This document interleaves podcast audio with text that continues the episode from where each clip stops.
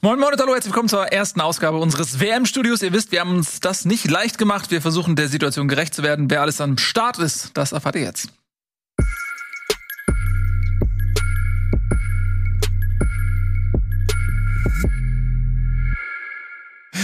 Guter Sound auf jeden Fall. Konstantin Eckner ist da. Herzlich willkommen. Ich freue mich sehr, dass du Hi. da bist und Expertise in diese Show bringst. Du hast nämlich ähm, als einer der wenigen hier am Tisch ein abgeschlossenes Studium, was auch sehr beeindruckend klingt. Modern History an der Universität St. Andrews. Wo ist das? In Schottland. In Schottland? Ja. Wenn du Golfer wärst, würdest du Mhm. es wissen. Ah Ja, stimmt, da war ich mal für ein paar Bälle. Außerdem, daneben schreibst du auch natürlich auch für den Fußball, unter anderem für die Times. Da kommt es ganz gut, dass du vermutlich ein sehr, sehr gutes Englisch hast, wenn du in Schottland. Well. Well, well, Ähm, well. Aber auch für die Zeit. Ähm, auch noch für was anderes, Times Zeit. Was, was heißt äh, Temps? Le Temps? was gibt's noch? Schreibst du noch für andere Zeitungen oder nur für Zeit irgendwas mit Zeit? Ist das Voraussetzung bei dir? Was? das war jetzt weird. weird. Naja, Naja, also weil du Times uns Ja, egal. egal. I- ESPN zum Beispiel. Für die ESPN. bin ich in Deutschland Korrespondent unter anderem. Ansonsten Ja. kom kommentiere ich auch viel Live-Sport für Magenta, The Zone und so weiter. Genau. Also du bist auf jeden Fall äh, bestens informiert. Äh, du bist auch Teil von One Football. Hm?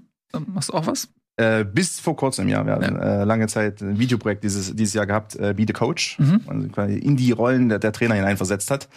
Ähm, das ist aber jetzt ausgelaufen mit Ende dieser Hinrunde quasi. Ja, vielleicht rufen die ja noch mal an, wenn die sehen, was du hier nämlich gleich abfeierst. Du hast nämlich äh, als einziger auch richtige Notizen, schöne Handschrift übrigens auch. Vielen Dank. Ähm, und ich freue mich sehr, dass wir mit dir nicht nur über den sportlichen Aspekt, bei dem du sehr gut informiert bist, ähm, reden können, sondern eben auch über das Drumherum. Und da haben wir auch im Vorfeld ähm, eine Sondersendung gemacht zu dem Thema, ähm, lange ausführlich auch mit Gästen zum Thema Katar im Allgemeinen. Wie ist diese WM zu bewerten? Und das ist bei uns auch Teil. Also wir werden natürlich zum einen sehr viel darüber sprechen, ne, auch über unsere Gefühlslage, über die Dinge, die dort eben passieren. Wir wissen für uns, wir wissen alle, dass es ein unglaublich kontroverses Thema ist und ähm, ganz viele Leute auch sich entschieden haben, das nicht zu gucken. Andere gucken es, andere haben keine Stimmung und gucken es trotzdem. Also ich glaube, es ist alles mit dabei. Wir versuchen eben dieser komplexen Gefühlslage auch irgendwie in dieser Sendung gerecht zu werden. Wir reduzieren uns nicht nur aufs Sportliche, wir werden das Sportliche aber auch nicht gänzlich ausklammern. Äh, Sonst würde diese Sendung am Ende auch gar keinen Sinn ergeben, ähm, wenn wir nur rummuffeln. Wir werden ein bisschen muffeln, zu Recht werden wir das tun, aber wir werden natürlich auch diesen sportlichen Aspekt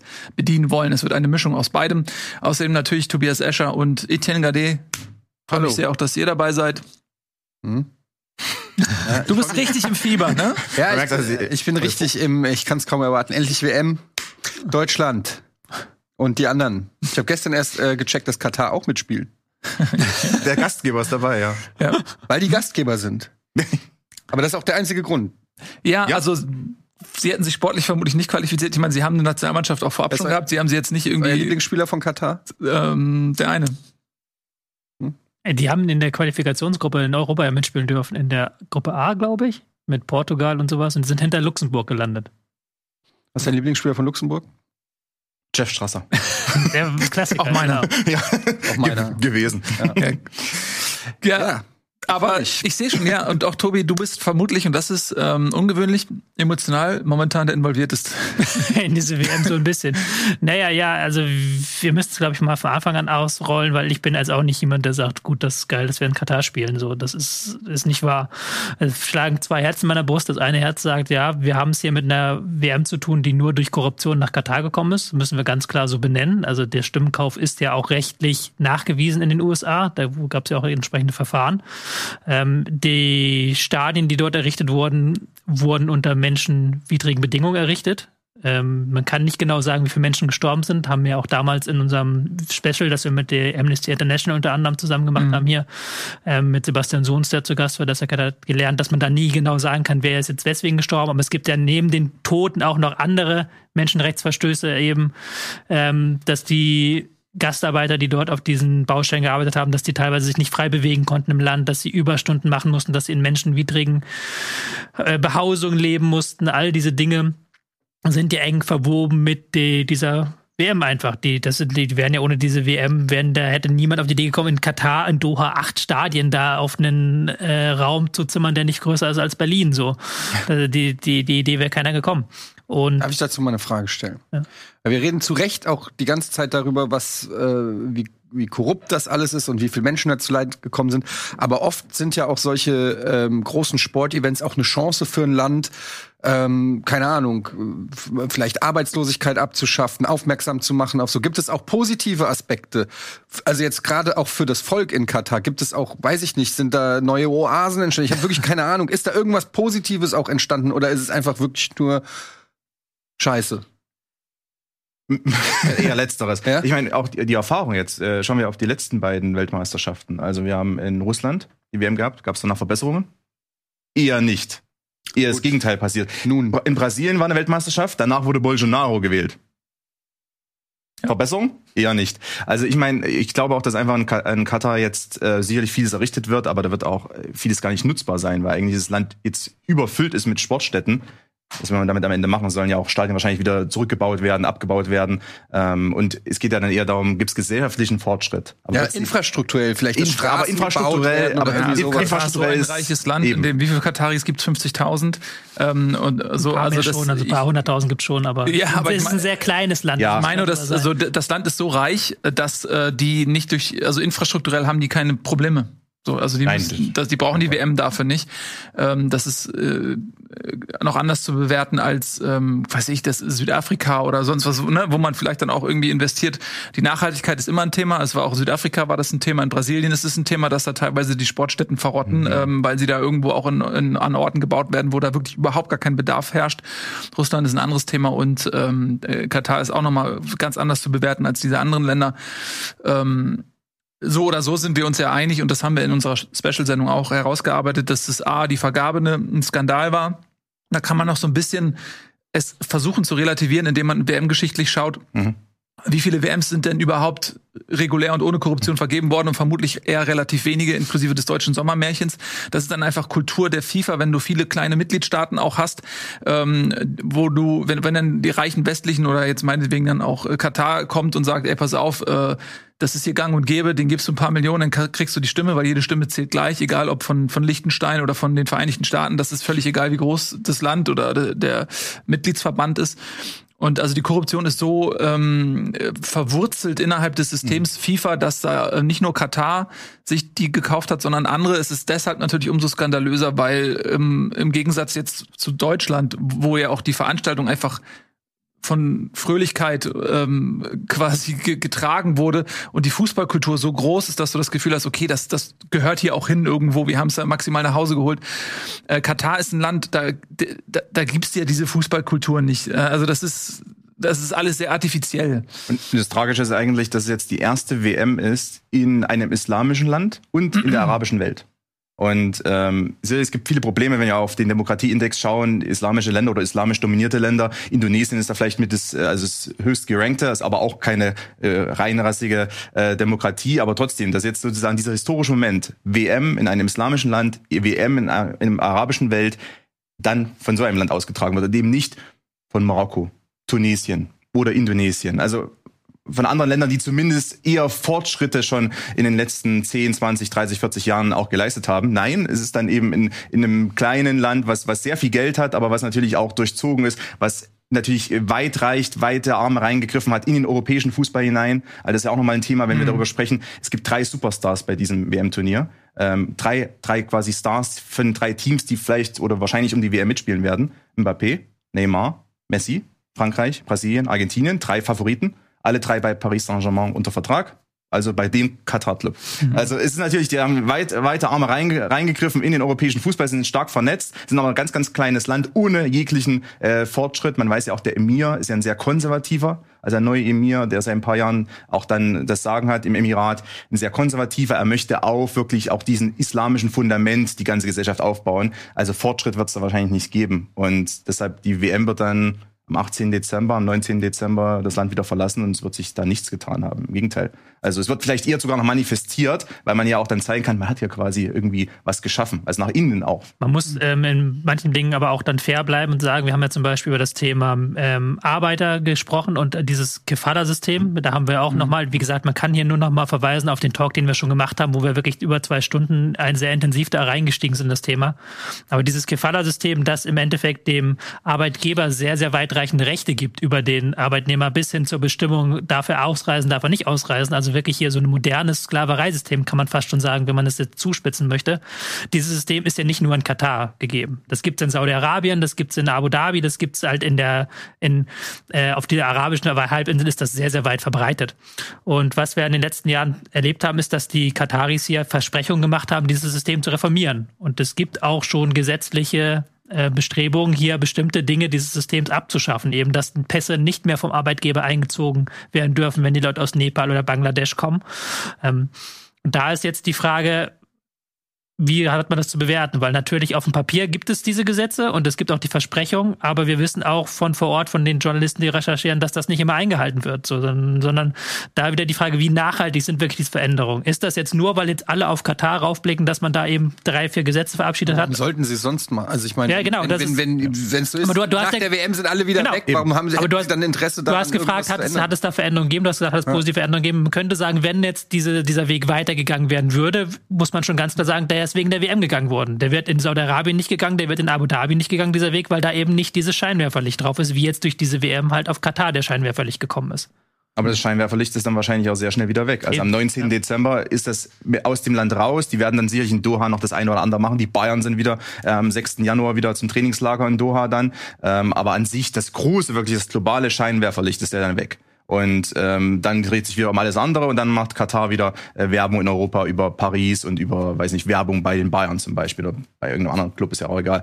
Ähm, also ich denke, dass da sich dann sehr wenig tun wird. Und natürlich war jetzt auch eine Ausnahmesituation aufgrund des krassen Stadionbaus. Noch viel mehr Arbeitskräfte wurden gebraucht für den kurzen Zeitraum. Und die Zahlen sind natürlich frappierend. Also auch im Vergleich übrigens zu den Weltmeisterschaften in Brasilien und Russland. Da gab es auch Todesopfer bei den, bei den Bauarbeiten, aber im einstelligen Bereich oder im, im kleinen zweistelligen Bereich. Das sagen Human Rights Watch. Das stimmt, ja. Bei Katar muss man aber dazu sagen, dass natürlich diese Zahl von was 15.000 oder sowas, die kursiert, ist natürlich auch eine übertriebene Zahl. Das haben wir auch gelernt, dass das die Zahl ist einfach alle Arbeiter, die gestorben sind in dem Zeitraum. Das muss nicht immer mit dem Bau zu tun haben. Aber jetzt muss man da auch nicht jetzt irgendwie Rechenspiele anfangen. Jeder, der da auf der Baustelle stirbt, ist einer zu viel. Es kann zu Unfällen kommen. Auch im Rahmen der WM 2006 sind Menschen auf Baustellen gestorben. Das ist leider die Realität auf einer Baustelle. Ähm, was mir halt da sehr stark darum geht, ist halt, wie diese Menschen behandelt werden. Werden die Gehälter rechtzeitig bezahlt? Dürfen die ausreisen? Da gibt's Geschichten von Leuten, die sechs Monate am Stück durcharbeiten mussten und dann am Ende nicht mal ihren Lohn bekommen haben in der Form, der vorher vereinbart war. Und solche Arbeiterrechte, die sollten durchgesetzt werden. Und da ist es halt wichtig, dass man draufschaut. Aber man müssen wir auch da fair und ehrlich sein zu Katar. Das ist in all den Ländern dort nicht viel besser und das ist in sehr vielen Men Ländern auf der Erde auch nicht besser. So. Ja, aber ähm, Das ist wir ja reden kein jetzt ja. Argument für irgendwas. Genau, Nee, ist kein Argument für ja irgendwas, Die nein, Weltmeisterschaft und ähm, wenn, also ich finde, man kann, da, man kann das Elend ja auch immer so ein bisschen trennen. Ne? Also das eine ist halt die Vergabe, so, da kannst du, wie gesagt, auch drüber reden, ne, wie ist das da vorgelaufen und so weiter, dann muss man es vielleicht ein bisschen relativieren. Und das andere ist dann, okay, was passiert dann nach der Vergabe? Und da äh, kann man natürlich das Land Katar dafür auch verurteilen, wie sie mit den Gastarbeitern dort umgehen. Es ist ein reiches Land, also es ist nicht so, dass sie dort sparen müssten. Sie mü- müssen nicht ähm, eine Baracke für 40 Arbeiter bauen, denen das Gehalt äh, entziehen, denen die Pässe abnehmen und so weiter. Das ist nicht nötig. Sie haben ja offensichtlich das Geld, sie schmeißen es ja auch äh, mit ähm, vollen Händen raus in den Fußball.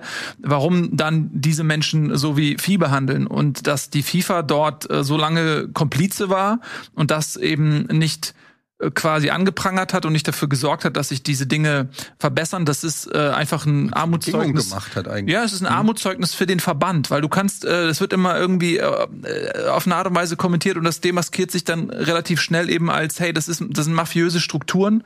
Äh, es fühlt sich für mich immer so ein bisschen an, als, als wenn der Fußball im Keller angekettet liegt und die FIFA, jeder darf den schänden, der ein bisschen Geld da lässt und äh, geht die Kellertür auf und die FIFA macht die Hand auf und geht, hier kannst du mal Stunde mit dem Fußball haben und so. So fühlt sich das an und ähm, die, die Verantwortung der FIFA äh, dafür zu sorgen, dass äh, die Werte, für die der Fußball ja angeblich steht, dort auch eingehalten werden. Das ist einfach nicht existent. Das fängt an bei den ähm, Menschenrechten. Das geht weiter, ähm, was äh, die Betrachtung für, für homosexuelle Menschen angeht, äh, dass äh, immer noch der WM-Botschafter sich da ähm, äh, überhaupt nicht auf den, auf den Mund getreten fühlt, äh, zu sagen, äh, dass das eine Beschädigung des Geistes ist, äh, wenn jemand äh, homosexuell ist äh, und dann gleichzeitig äh, propagiert die FIFA hier irgendwie äh, Menschenrechte und äh, Equality und also es ist gerade es ist einfach äh, es ist so albern. Also es demaskiert sich so fürchterlich, unangenehm und äh, da, da muss man nicht nur von Katar enttäuscht sein, sondern eben auch vom von der FIFA einfach. Aber wirft das nicht auch ein schlechtes Licht auf uns? Also wenn wenn wenn das alles so scheiße ist, Gehen wir da nicht auch irgendwann einfach zur Tagesordnung über und sprechen über Sport, obwohl es eigentlich alles so schäbig ist und, tu und öffnen damit dem Verband auch die Möglichkeit, so weiterzumachen, weil die sich ja auch sagen, am Ende des Tages, die wollen ihren Fußball, die kriegen ihren Fußball, dann werden sie schon alle die Schnauze halten. Und also, weiß ich nicht, ist das, äh, ist das nicht dann auch irgendwie, also sind wir da nicht auch Teil des Problems? Auf eine gewisse Art und Weise schon, weil am Ende rechnen sich ja trotzdem für die ganzen Sendeanstalten, die mit ihren äh, mit ihren Geldern ja auch meiste finanzieren. Also es sind ja Übertragungsrechte und dann gibt's große Sponsoren, die sind daran interessiert, weil eben viele Leute schauen. Wenn es niemand schauen würde, würde auch irgendwie Visa nicht sponsern oder oder äh, Anhäuser Busch oder wer auch immer, ne? Also die ganz großen. Die, die Anhäuser Busch hat noch die größten Probleme wegen dem Bierausschank Beschränkungen zumindest. Äh, darf kein Badweiser ausgeschenkt werden in vielen Situationen, ohne jetzt hier Werbung machen zu wollen, aber ist ja auch für die ein Problem. Also ich meine, wir sind natürlich schon daran beteiligt auch. Und ich finde, was ein Argument, was irgendwie entkräftet werden muss, auch in der öffentlichen Debatte, ist dieses, durch die WM könnte sich was verbessern im Land. Ich finde, Südafrika war vielleicht sogar auf eine gewisse Art und Weise positiv exemplarisch, weil Südafrika hätte in den 70er und 80er Jahren nie eine WM bekommen, aufgrund des Apartheid-Systems. 2010 war nicht alles in Ordnung. Und bei der Vergabe an Südafrika war nicht alles in Ordnung. Aber es war viel, viel besser. Es war ein Land, was sich verbessert hat. Und dann hat es eine WM austragen dürfen. Ist das nicht eigentlich die richtige Variante? Also ein Land zeigt Verbesserungen, kann ja Saudi-Arabien, kann ja Katar sein, zeigt Verbesserungen und dann darf eine WM ausgetragen werden, nicht andersrum. Das meinte ich eben mit Bedingungen, dass man, wenn man so eine Macht hat wie die FIFA, dass man einfach auch Bedingungen setzt, dass man nicht alles kriegt, was man irgendwie will und dass, dass Katar nicht äh, ein, ein westliches Land wird, ist auch klar, aber dass man gewisse Bedingungen äh, setzt, zum Beispiel, dass äh, der, der WM-Minister von Katar oder wie der da heißt, dass der nicht äh, homophobe, äh, äh, äh weiß ich, Äußerungen tätigen darf. Das muss man doch doch zur Bedingung machen oder denen sagen, dann könnt ihr es nicht haben, wenn ihr das nicht. Das doch noch, aufs, die, man muss sich doch auf ein Mindestmaß an Werten muss man sich doch einigen können. Ich muss mir den Anwalt des Teufels ein bisschen spielen, auch wenn ich die Meinung nicht hundertprozentig vertrete, aber einfach den, das Gegenargument ist ein sehr einfaches, dass wir natürlich in einer westlichen liberalen Gesellschaft, in einer sehr, sehr deutlichen Blase leben. Die, was der ich fand das genauso schändlich, was der äh, WM-Botschafter von Katar gesagt hat, aber das ist in, für die meisten, für die überwiegende Mehrheit der Menschheit ist das, äh, die leben in Regimen, die Frauenrechte beschneiden oder die, ähm, bei denen Homosexuelle keine Rechte äh, genießen. Die überwiegende Zahl der Menschheit teilt diese Ansicht von dem, was er ausgesprochen hat. Ich fand dann den Postillon-Artikel sehr, sehr passend, so Schock, äh, Botschafter eines homofeindlichen Landes äußert sich homofeindlich, weil das ist nun mal so. Und ähm, die FIFA hat dann natürlich auch die Aufgabe, nicht nur Werte zu vertreten. Ja, deswegen finde ich es immer so scheinheilig, wenn die FIFA sich Werte auf die, da bin ich völlig der Meinung, das ist völlig scheinheilig, wenn man dann irgendwelche Kampagnen macht und dann auf der anderen Seite so macht. Aber die FIFA muss natürlich als Verband auch Länder wie China, wie die arabischen Staaten, wie afrikanische Staaten, wie auch ähm, teilweise mittelamerikanische Staaten, wo es halt mit Rechten nicht so aussieht wie bei uns, müssen die auch vertreten. Und da muss man dann auch irgendwie gucken, dass man miteinander spielt. Wenn, wenn wir ehrlich sind, wenn wir dann solche Bedingungen an eine WM-Vergabe knüpfen, dann haben wir sehr, sehr wenige Länder, die, die, die eine WM ausrichten dürfen. Ja, dann haben wir auch, dann können wir auch, ja, ja dann ist das, aber dann also können wir auch, wenn wir dann irgendwann den nächsten Schritt gehen und sagen, dann spielen wir gegen die nicht, dann spielen wir gegen niemanden mehr und dann bin ich, dann nö. geht mir das wieder so ein das Schritt ist ja nicht, so nö, das ist ja, du kannst ja vergleichen, weiß ich, mit der NATO. Da kann ja auch nicht jeder rein, der nicht gewisse Kriterien erfüllt. Warum kann das die FIFA nicht machen? Ja, der, die, weil du dann keine FIFA machst, dann hast du keinen, dann hast du keinen globalen FIFA mehr. Dann ist es natürlich, das kannst du machen, dann ist es okay, aber dann ist die Idee der FIFA weg. Dann haben wir nachher irgendwann zwei Weltmeisterschaften. Dann ja. sagen natürlich andere Länder, wir haben dann diesen Wertekodex. Das ist eine schwierige Frage. Gut, der Afrika Cup gibt's ja auch schon. Es gibt die, die Cup ja. der Verbände, absolut. Ich bin aber auch, ähm, also, was, was sich mir daran nicht erschließt, ist, der Fußball ist durchsetzt auch von homosexuellen Menschen. Äh, ja. Es ist ja so. Also ganz viele Spieler und Spielerinnen sind wie auf wie in jedem Bereich der Gesellschaft sind homosexuell. Das ist diesen Teil des Fußballs. Da kannst du doch nicht einfach sagen, ja, okay, äh, so sind halt die Werte in diesen Ländern. Nein, der, der Fußball hat auch einen Ursprung. So, der Fußball ist in England entstanden. So, warum soll der Fußball, weil weil eine, ähm, Menschen geschenkt werden, die die Werte nicht vertreten? Ich habe das jetzt nochmal. Die FIFA ist eine Organisation mit aus die aus all diesen Ländern besteht und die für diese, wie auch immer du das machen möchtest, bräuchtest du eine Mehrheit der Länder. Die traurige Wahrheit ist, dass es diese Mehrheit der Länder nicht gibt.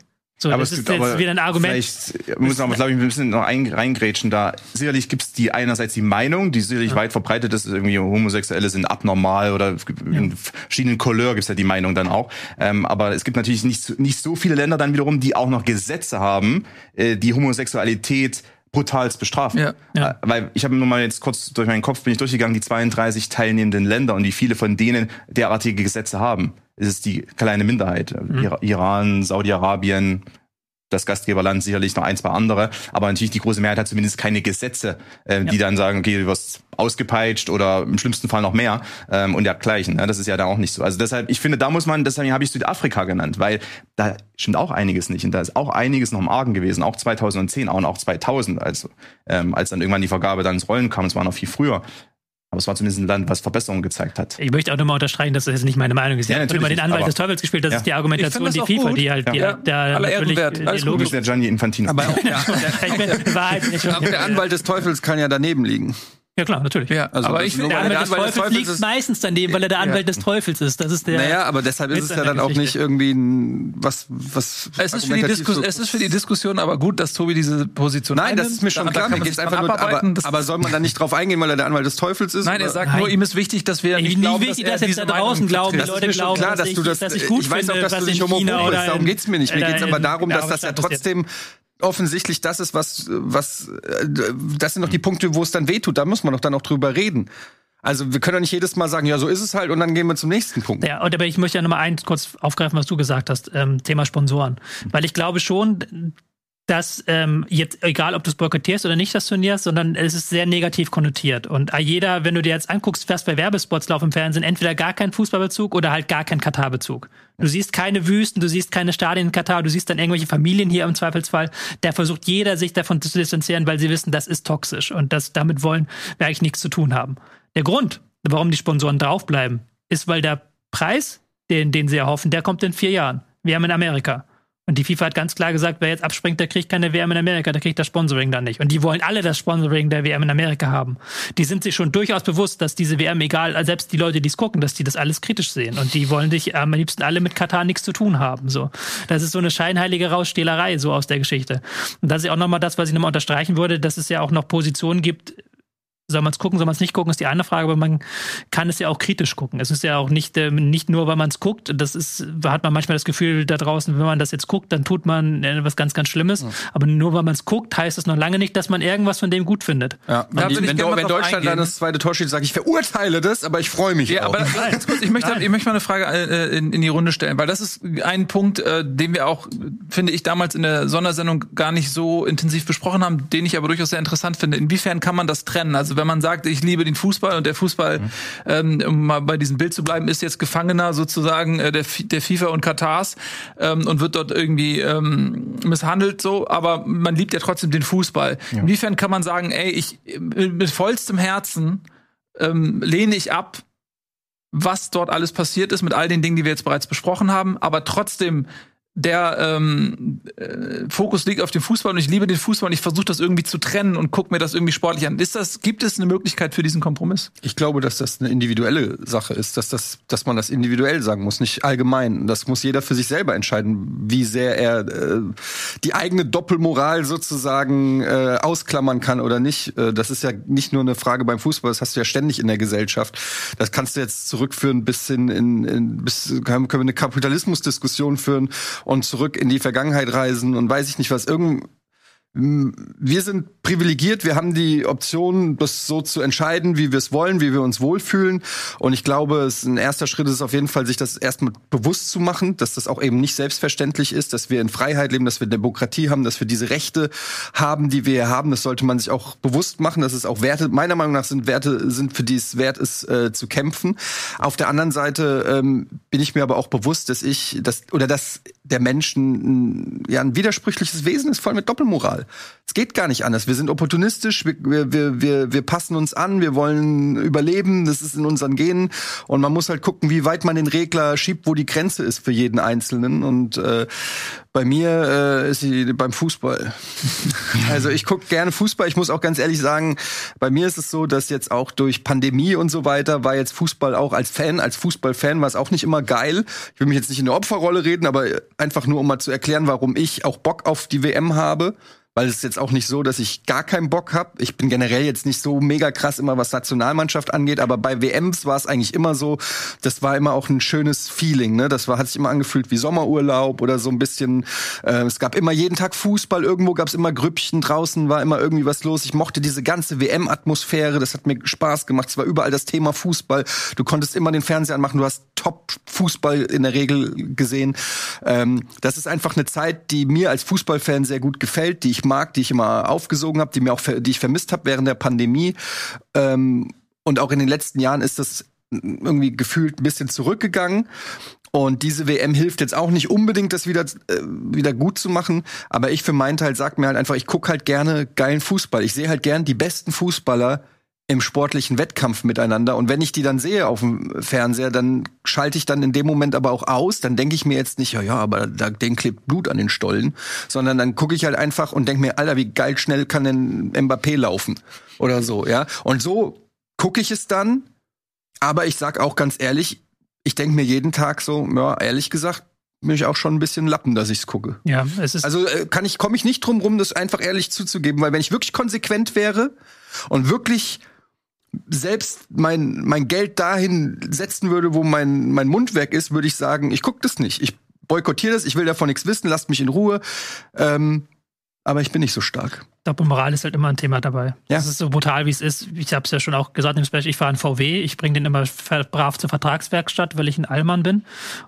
Und der VW hat äh, Anteilseigner Katar, hat gerade wieder Dividende ausgeschüttet. Das sind Milliarden, die dann an Katar gegangen sind. Und Davon das wurden dann im Endeffekt halt, die Stadien bezahlt. So, wie weit Leben, willst du halt? Es gibt kein richtiges ja, Leben. bei den Sponsoren so. Es gibt also, kein richtiges Leben im mhm. Falschen. Man darf aber, man, ich finde, das ist wichtig, was du zum Schluss gesagt hast. Man darf sich nicht selbst in die Tasche lügen. Man darf nicht irgendwie anfangen zu sagen, mein, meine Stimme ändert nichts und ach, ist doch sowieso alles scheißegal. Man muss dann schon ehrlich zu sich selbst sagen, sagen, hey, ich weiß, das, was sie machen, ist gerade nicht geil, aber ich bin halt kein perfekter Typ. Ich, mir ist das nun mal jetzt so wert. Mir ist das nun mal bei mir genauso so eine Kindheitserinnerung, so ein WM-Turnier. Das ist halt für mich immer der Höhepunkt des Fußballs so. Und dann das auszulassen, es geht bei mir beruflich nicht, sage ich auch ganz ehrlich, kann ich nicht machen. Aber auch privat wäre das für mich ganz, ganz schwer. Und dabei darf man sich in die Tasche lügen und sagen, man macht jetzt hier das Richtige oder man macht jetzt hier nichts, sondern man macht das Falsche, aber manchmal macht der Mensch das Falsche. Mhm. Konstantin, bei dir ist es beruflich auch schwer ja. zu verhindern. Wie ähm, geht's dir auf menschlicher Ebene sozusagen, auf unprofessioneller Ebene damit? Äh, das Turnier fühle ich nicht ganz so stark, mhm. weil also ich bin aufgewachsen, das erste große Turnier, was ich verfolgt habe, war WM 98 in Frankreich. Heißer Sommer damals, also zumindest in meiner Erinnerung, alle auf dem Bolzplatz gewesen. Ich mit Panini-Album. Das Panini-Album hat ein paar Spuren davon getragen von damals. Äh, ich habe den WM-Ball von damals sogar noch und das war meine erste Erinnerung an ein Turnier. Sommer dieses Feeling, was du auch gerade beschrieben hast, und das fehlt ja jetzt komplett. Also wir beginnen im November. Das Finale ist an meinem Geburtstag, 18. Dezember. Das ist meistens so eher dreckiges Wetter. Also es ist kalt, es ist nass, es ist dunkel. Ähm, also das ist ja auch noch was. Also die Spiele abends finden dann in Dunkelheit statt quasi. Und das war eigentlich immer anders. Ne? Das ganze Feeling, was wir auch seit 2006 haben mit Public Viewing. Ja, irgendwie in Berlin oder in Leipzig oder in Frankfurt auf großen Plätzen sein und sich Spiele anschauen, ist ja auch nicht weil es ist im Winter. Also kannst du kein Public Viewing draußen machen. Ähm, und deshalb bin ich, also rein von der Gefühlswelt her, mit diesem Turnier werde ich nicht warm, im wahrsten Sinne des Wortes. Ähm, und zudem, der Fußball hat gelitten jetzt in letzter Zeit. Also das sieht man ja auch an den Einschaltquoten. Ähm, und man sieht auch an dem allgemeinen Interesse. Und ich verstehe das auch. Da gab es die Pandemiezeit, dann gibt es ein Überangebot an Fußball äh, insgesamt, was viele Leute auch so ein bisschen, oh, muss ich jetzt noch Champions League schauen, muss ich jetzt noch Europa League, Europa Conference League schauen? Das kommt hinzu. Also auch da, das habe ich selber auch gemerkt, manchmal denkst du dir, ey, komm, jetzt nicht jeden Tag Fußball. Ähm, und dann kommt eine WM, die gar nicht sexy ist, sondern genau das Gegenteil ist. Und äh, dann wird man, also ich persönlich fühle es überhaupt nicht, aber natürlich beschäftigt man sich dann auch beruflich damit. Allerdings, wer pragmatisch rangeht und unbedingt Fußball schauen möchte, aber vielleicht auf Mbappé verzichten kann, der kann Regionalliga zum Beispiel schauen oder äh, Flyer Alarm Frauen Bundesliga. Die spielen weiter äh, bis zum 11. 12. Dezember. Also wer jetzt wirklich den Fußballfix braucht und sagt, ich will aber keine WM schauen, es gibt auch ein paar Alternativen zum Glück. Virtuelle Bundesliga zum Beispiel. Virtuelle Bundesliga start, äh, ist gestartet mittlerweile am Dienstag und äh, morgen und übermorgen, Samstag und Sonntag gibt es einen Doppelspieltag. Weil ja keine Bundesliga mehr ist, wird jetzt virtuelle Bundesliga gespielt, äh, FIFA Ähm, unter anderem mit mir als Kommentator dann morgen und übermorgen, um da vielleicht noch ein bisschen Werbung zu machen. Also da kann Fall. jeder reinschalten, wer auf E-Sports steht zumindest. Ähm, das wäre dann vielleicht auch die Alternative. Also Ja. oder andere Sportarten, Handball, Basketball, Eishockey. Ich sag nur, es gibt auch Alternativen. Es ist ja nicht so, dass man unbedingt die WM schauen muss. Ja, man muss jetzt ja auch nicht unbedingt eine andere Sportart suchen, die man in der Zeit. Ah, aber, der- aber ist ja trotzdem eine Alternative. Wer jetzt ja unbedingt die- in eine Arena möchte zum Ja. Beispiel oder Mhm. sowas. Das stimmt. Also ich muss, mir geht's wie dir. Äh, ähm, äh, also wenn es nicht schon irgendwie intrinsische Gründe hätte, dass ich ähm, das Gesamtkonstrukt, wie es jetzt nun mal aufgebaut ist, WM nicht so fühlen würde, dann würde zumindest auch die ganze Debatte drumherum ähm, dafür sorgen, dass mich das auch zusehends abgeturnt hätte. Also es geht natürlich viel und auch innerhalb dieser Sendung ähm, sehr viel nur darum, wie scheiße das eigentlich alles ist. Und wenn du die ganze Zeit darüber redest, wie scheiße alles ist, dann hast du gar keine Möglichkeit für dich selbst eine Vorfreude aufzubauen. So geht's mir. Ich bin eigentlich immer vor diesem Turnier schon ewig vorher Feuer und Flamme und äh, guck genau, um wer wird nominiert und wie wird Deutschland spielen, wie ist die Gruppe. Ich spiele in meinem Kopf immer alles durch. Ähm, welcher welcher Tree ist der einfachere? Ähm, wie wird das aussehen? Oh shit, ja, wir spielen eine Achtelfinale schon gegen Brasilien, bar und so. Das wäre der Weg. Voll schwierig. Wäre besser Gruppenzweiter zu werden. Alt, also das, ich bereite mich da eigentlich mal richtig gern. Ist bei mir eigentlich komplett äh, raus dieses Mal. Ähm, trotzdem, äh, ich habe es ja auch gesagt, wir wollen jetzt nicht nur draufschlagen, denn die Sendung würde irgendwann keinen Sinn mehr ergeben, wenn wir uns hier nur drauf suhlen würden, äh, wie scheiße eigentlich alles ist. Ich glaube, jetzt ist klar geworden, wie wir alle dazu stehen und dass wir alle unsere Probleme damit haben. Lass uns trotzdem mal versuchen, unter diesen Voraussetzungen irgendwie noch mal über das Sportliche zu sprechen, äh, was uns dort bei der Weltmeisterschaft erwartet. Wir Deutschland. Deutschland in, ähm, natürlich in einer, einer Gruppe dabei. Lass uns doch vielleicht, wollen wir erstmal an, anfangen zu gucken, wer alles dabei ist? Ja, ich wollte gerade dann mal, da kann ich, Holland. kann ich nämlich auch nur so ein bisschen Überleitung bauen. Ja. Weil das ist so das, was ich in den letzten Tagen gemerkt habe. Dadurch, dass er jetzt Bundesliga war, hatte man ja auch gar keine Zeit, sich damit zu beschäftigen. So, man hat letzte Woche Dienstag, Mittwoch noch Bundesliga geguckt und jetzt ähm, plötzlich die WM. Und jetzt, wenn man sich damit so beschäftigt, das ist ja auch so ein bisschen das Traurige. Das ist eigentlich ein sehr, von der Ausgangslage ein sehr, sehr geiles Turnier ist. Also es gibt jetzt nicht, würde ich sagen, wir 2018 war Frankreich schon, ist schon als krasser Favorit ins Turnier geschaut, hat am Ende gewonnen. 14 Deutschland war auch jetzt kein Überraschungserfolg, sagen wir es mal, wie es ist. 2-10 Spanien auch nicht. Jetzt dieses Mal hast du nicht diesen krassen Favoriten, finde ich, wo du sagst, der, der hat aber jetzt eine Wettquote von 1 zu 2, so, da kriegst du nicht viel raus.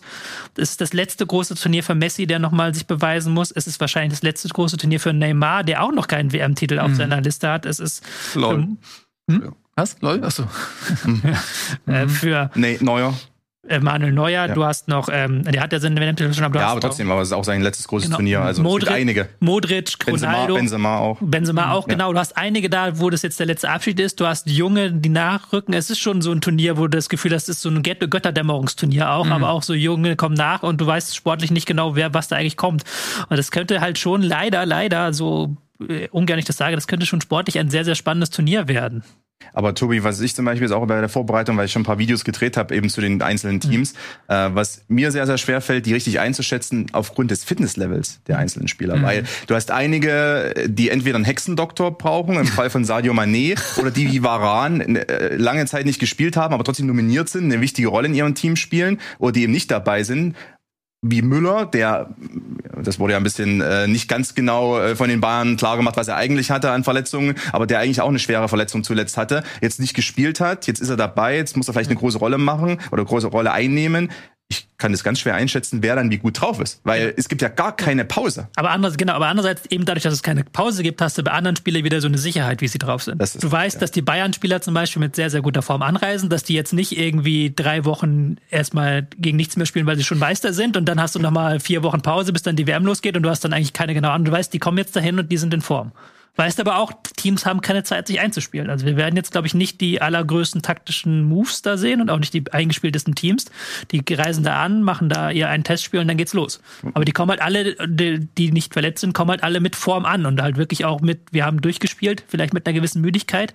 Andererseits auch nochmal mit dem Wunsch, vier Wochen nochmal alles zu geben und dann in die Winterpause irgendwie reinzurutschen. Das ist jetzt ein bisschen anders als sonst, wo man nach der Saison reinkommt. Ich würde ganz gerne mal, bevor wir ähm, dann auch sehr jetzt vielleicht auf einzelne Teams schauen und gucken, okay, wie, wie kann man die einschätzen, wer ist Favorit und so weiter, wirklich ganz gerne einmal noch auf die Gruppen gucken, weil vielleicht auch viele von euch gar nicht so tief jetzt drinstecken und das alles auswendig gelernt haben. Ähm, ich glaube, wir haben keine Grafik. Ich würde es einfach mal äh, vorlesen. Wir haben die Gruppe A, Ecuador, Gastgeber Katar, die Niederlande und der Senegal. Lass uns gerne einmal durchfliegen durch diese Gruppen. Eine ganz kurze Einschätzung dazu. Wer ist in dieser Gruppe Favorit? Jetzt diese Gruppe A ähm, ist jetzt nicht die ähm, Gruppe der größten Namen. Wir haben sicherlich Niederlande und Senegal als Afrikameister, die auch in der Qualifikation Ägypten ähm, ähm, mit ähm, Salah rausgeworfen haben. Ist sicherlich stark anzusehen. Da haben wir das Problem Sadio Mané. Ja, also ich habe äh, gestern die ganze WM mal durchgetippt an der Bar. Äh, komplett Ja. nüchtern natürlich. Nach drei Morito. Ähm, also Niederlande ist auch nicht so stark, glaube ich, die werden von einigen ein bisschen überschätzt, äh, weil da hast du ja einige Spieler, die auch im Sturm gerade, also so Bergwein und so weiter, okay, sind gute Spieler, aber ob die jetzt bei der WM irgendwie krass abreißen, hm. Trotzdem denke ich, dass sie die stärksten sind und der Senegal ohne, ohne Manet trotzdem einige starke Spieler dabei. Also das sind für mich schon die beiden, die das dann äh, machen sollten. Aber dürfen die gewinnen oder werden die erschossen? Ausgepeitscht, öffentlich. Wenn sie Weil- gegen Katar gewinnen. Ja. Muss Katar nicht Erster werden? Dürfen die Tore schießen gegen Katar? Wissen wir nicht. Aber das ist vielleicht ein Vorteil zumindest im Fußball. Also wenn wir schon immer auf der FIFA rumhacken. Man kann sich mal anschauen, wie Katar bei der Handball-Weltmeisterschaft aufgetreten ist. Mit einer komplett spanischen Mannschaft. Oder mit halb, halb Spanien und irgendwie, keine Ahnung, wo alle herkamen. Äh, Das wurde zum Glück verhindert. Also es gibt, glaube ich, drei Ausländer im ganzen Team. Äh, Die sind die sehr rigoros. Ja, Da- also da- das, zum Glück. Weil die hätten sich jetzt auch irgendwie eine Mannschaft aus irgendwelchen Spielern zusammenkaufen können, die in ihren Teams und in ihren Nationen nie zum Zug kommen. Das hätten sie gemacht. Ja. Ja, ja, logisch. Also da hätte es auch einige gegeben, Brasilianer oder auch vielleicht auch Deutsche, die irgendwie nie eine Chance gehabt hätten. Das wurde zum Glück verhindert. Also es ist wirklich eine schwache Mannschaft. Man muss die, die Mannschaft von Katar, wie ich habe es ja vorhin schon angerissen, die hat in der EM-Qualifikationsgruppe A mitgespielt. Ich habe es mir ja gerade mal angeguckt. Katar gegen Serbien 0 zu 4, Katar gegen Portugal 1 zu 3, ähm, Portugal gegen Katar 3 zu 0, Irland gegen Katar 4 zu 0, Serbien gegen Katar 4 zu 0 und auch gegen Luxemburg haben sie nicht gewinnen können. Also diese Mannschaft ist, fällt da schon so ein bisschen raus. Vielleicht noch, dass sie jetzt ein halbes Jahr wirklich Trainingslager gemacht haben, wie damals Südkorea 2002. Also die haben ja wirklich dann Liga komplett pausiert. Die Spieler waren alle bei der Nationalmannschaft. Vielleicht darüber noch. Aber ansonsten ist hier, würde ich sagen, schon Niederlande auf jeden Fall klarer Favorit und dann ähm, Senegal sich auch in Richtung zwei. Vielleicht Ja, fallen ja auch aus Versehen die Klimaanlagen aus bei den Katar-Spielen. Das wäre dann natürlich äh, ein Problem für die anderen, wobei der Senegal würde da wahrscheinlich trotzdem noch halbwegs damit klarkommen. Äh, die Ecuadorianer würden dann sagen, können wir bitte auf 3000 Meter Höhe spielen. das, das, das ist deswegen, die Heimspiele von Ecuador und Bolivien sind ja auch immer äh, grandios in den Südamerika-Qualifikationsspielen, weil nach 60 Minuten den Gegnern immer der Saft ausgeht. Also Katar würde sich dann quasi rächen dafür, für alle, für alle brasilianischen, argentinischen Gastmannschaften früher. so sieht's aus. Also halten wir mal fest, ähm, äh, Favoriten sind dann doch Niederlande und Senegal, vermutlich auch in der Reihenfolge.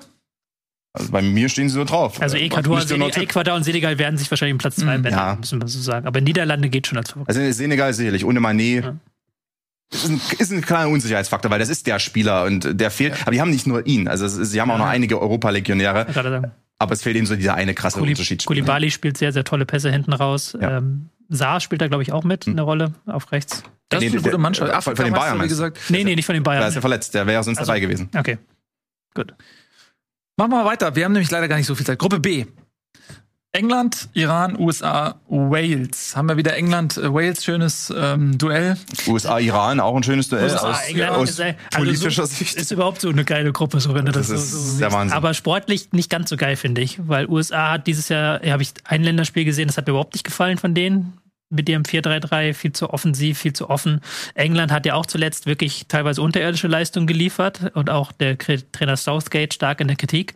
Der kann sich da aber vielleicht wieder rausdingsen mit einer doch sehr kompakten Leistung. Iran ist halt so eine klassische kompakt mit äh, Mannschaft und Wales auch. Also das wird, glaube ich, nicht viele Tore geben und wird sehe ich auch ein, zwei Überraschungen vielleicht da in der Gruppe. Ja, also bei der, kritisch. Nee, nee, nee, also bei Iran zum Beispiel, die haben im, im Sturm ein, zwei ganz gute. Ähm, äh, das können unter, unter anderem natürlich auch Asmon äh, von, von Leverkusen, der sich auch sehr kritisch im Übrigen zum iranischen Regime geäußert hat. Es, wollte gerade sagen, da sind wir es schon wieder- brennt überall. Da sind wir schon wieder bei der politischen Dimension. Wir wissen noch gar nicht, ob äh, wir haben es jetzt ein paar Tage vorher aufgenommen, vielleicht sitzt Asmun schon im Gefängnis während Nein, das Mal nein, ganz sowas wahrscheinlich nicht kommen. Aber, aber Äh, ja. es hieß ja kurze Zeit, dass er nicht mitkommen darf, weil Ja. er eben nicht, der ist jetzt doch im Kader, aber er ist auch noch nicht ganz so fit. Also auch da. Ja, er hat seine. Post auch wieder gelöscht. Er hat ja. einen gehabt, wo er sich ganz kritisch geäußert hat auf Instagram. Das hat er dann wieder gelöscht. Äh, Die Hintergründe sind relativ klar. Ali Day, äh, der Rekordtorschütze der Nationalmannschaft, wurde, mit, wurde verhaftet vor einigen Tagen. Ähm, also es ist auch da äh, geht's heiß her in einer anderen Dimension nochmal aufgrund der Proteste im Iran. Ähm, da, aber bei der Gruppe habe ich mir ein bisschen schwer getan. Ich sehe auch die USA relativ schlecht. Die haben natürlich ein paar gute Individualisten. Also Rayner, Pulisic, Adams. Es ist ein bisschen was dabei. Weyer vorn drin, der auch nicht schlecht ist. Also äh, Craig Burhalter als Trainer ein bisschen eindimensional, obwohl er ja eine Cottbus und 1860-Legende ist quasi. Aber deshalb habe ich gedacht, vielleicht Wales wird dann vielleicht Zweiter. Aber da muss man aufpassen, weil wir haben natürlich auch sehr die europäische Perspektive und sehen dann mhm. irgendwie Wales äh, auch nicht so ein krasses Team. Auch da, diese Generation um Bale geht ja auch langsam in Ruhestand. Mhm. Also England wird sicherlich Erster werden, selbst mit einer mittelmäßigen Leistung. Normalerweise müssten die Erster werden. Ist eigentlich zu erwarten. Ne? Und dann sagen wir einfach mal, wenn wir uns entscheiden müssen, England und danach Wales. Ähm, aber ich bin auch bei dir, da kann alles passieren bei so wenigen Spielen, insbesondere wenn du vielleicht einen Top-Favoriten hast und dann entscheidet äh, schon jetzt zwischen Iran, USA, Wales, kann ein einzelnes Spiel schon auch wirklich die Weichen stellen. Wenn es da mal unglücklich läuft, ähm, schwer vorhersehbar. So, Gruppe C. Interessante Gruppe finde ich. Auch Argentinien, Mexiko, Polen und Saudi-Arabien würde ich mal sagen, Argentinien, Mexiko, Polen, also Argentinien Favorit, Mexiko, Polen um Platz zwei? Also Saudi-Arabien wird hoffentlich wie bei der letzten WM wieder so 60 Prozent Ballbesitz haben. Das war ja irgendwie der, der krasseste Wahnsinn, den die da gespielt haben. Erfolgreich werden sie nicht sein. Äh, ich habe die polnische Mannschaft äh, für die US-Kollegen auch mitgecovert, mhm. mir die angeschaut das ist quasi äh, zehn Leute und Lewandowski. Also die, äh, die haben ja ein paar gute eigentlich im Mittelfeld, ähm, aber Lewandowski es wird, er muss alles machen oder so alles auf ihn zugeschnitten und ich weiß nicht, ob er das dann wirklich leisten kann bei so einem Turnier. Deswegen sehe ich da Mexiko eher im Vorteil gegenüber von Polen, zumal der polnische Trainer auch ein sehr defensiver Trainer ist. Also die mhm. werden dann mit Fünferkette spielen und Oh, es ist, ist natürlich bei einer WM kann es erfolgreich sein. Du wirst alle zum Einschlafen bringen, äh, zu Hause und im Stadion wahrscheinlich. Ähm, obwohl, vielleicht darf man da nicht einschlafen, das ist die Frage. Ob das vielleicht überwacht wird. Ähm, also ich denke, Mexiko könnte Zweiter werden. Argentinien ist, die sind stark, die haben ein paar Probleme. Also Rechtsverteidigerposition Molina, boah, weiß ich nicht. Auch da wieder Messi muss immer auf der Zehnerposition spielen, da müssen alle irgendwie herumrotieren irgendwie. Ne? Aber das klappt besser mit, mit Laurato Martinez vorne drin, der, ja. das sehr, sehr gut macht, die, die Läufe dann für ihn und Messi hat ja da auch einen richtigen Ausput zuletzt gehabt. Also. Das ist stark. Ja, das Problem ist, Lokelso ist nicht dabei. Der war ein ganz, ganz wichtiger, der hat alles ausbalanciert. Also, weil äh, teilweise auch der Rodrigo de Paul, der, der läuft dann nach rechts und Lokelso geht dann in die Mitte, um das Loch quasi zu stopfen, weil der immer sieht, okay, hier irgendwie brennt's hier gerade. Der ist nicht dabei, verletzungsbedingt. Also, das könnte diesen ein bisschen schwächen. Ähm, vielleicht sehen wir ja Paredes äh, mal wieder mit einer großen Show. Das war jetzt natürlich sarkastisch, weil der ist zuletzt schlecht. Fall eine sehr alte Gruppe, nicht? Mexiko hat auch einen sehr alten Kader ja. mit sehr alten, vielen alten Bekannten mit drin. Polen ja auch irgendwie seit Jahrzehnten nicht mehr erneuert, der Kader. Äh, sehe ich jetzt, die beide sehe ich jetzt nicht alle kritisch und vor allen Dingen egal, ob Mexiko, Polen, vielleicht Saudi-Arabien Außenseiterchancen weiterkommt. Im Achtelfinale wird es dann sehr eng gegen die Gruppe D. Ja, und das ist die nächste Gruppe. Australien, Dänemark, Frankreich, Tunesien. Ja, ähm, Frankreich, na klar, als amtierender Weltmeister, trotz des äh, Fluch, Fluchs der Weltmeister, die allesamt in den letzten Jahren in der Gruppenphase ausgeschieden sind, großer Favorit in dieser Gruppe. Dänemark sicherlich nicht zu unterschätzen. Ähm, auch eine ganz gute Mannschaft. Australien hat sich relativ schwer getan äh, in der Qualifikation. Die sind ja immer mal wieder dabei und oftmals ähm, die auch für Überraschung sorgen können. Ähm, ich glaube, dieses Mal sind sie nicht ganz so hoch einzuschätzen. Und Tunesien, ähm, was, ja, wie würdet ihr sagen, stellt sich das am Ende auf?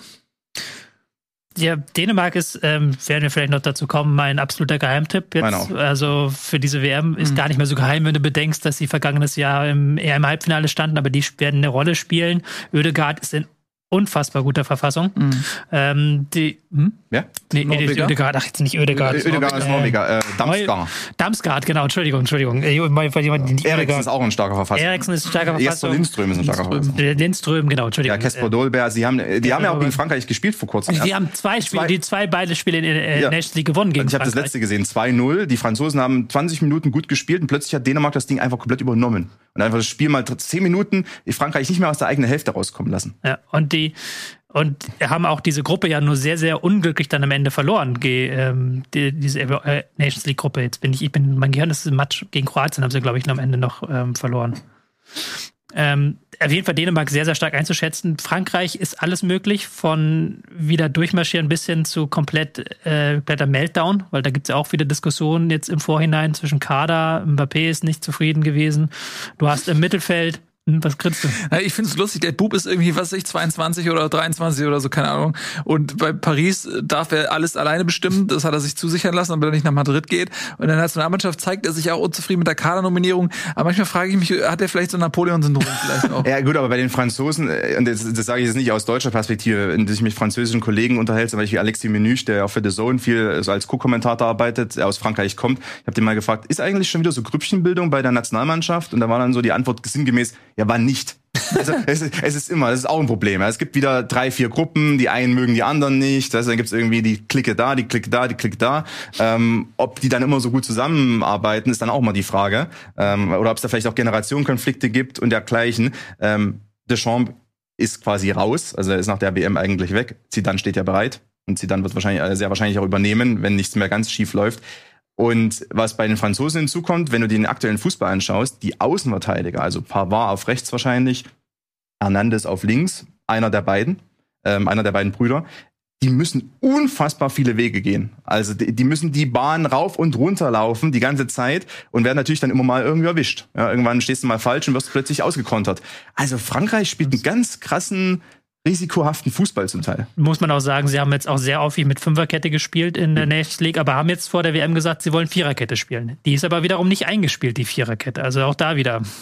Ja, mit der sind sie Weltmeister geworden. Mit der auch. sind sie Weltmeister geworden, Ne, Aber auch, wollen wir wie mal du gucken. gesagt hast, auf, auf Außenverteidigerposition war schon bei der Weltmeisterschaft nicht die Stärke. Ja, und eben in der Fünferkette hat es nicht geklappt. Also Ja. da, da war da Mondi war ja ähm, von Real Madrid, der hat das dann zuletzt gemacht und der ist jetzt nicht mal nominiert worden, weil er dann so schlecht aussah auf der linken Seite. Das hat ein paar Spiele als linker Flügelverteidiger gespielt, sah schlecht aus, wurde nicht nominiert. Jetzt spielen sie mit einer Viererkette. Ich glaube, der wird sich auch bedanken bei Deschamps für den, für, für den Witz, der da gezogen wurde. Natürlich die Offensive ist Mbappé, Benzema, Griezmann, der auf der Zehnerposition quasi spielt und dann hinten dran noch in Kunku, Tyram, Coman, Dembele.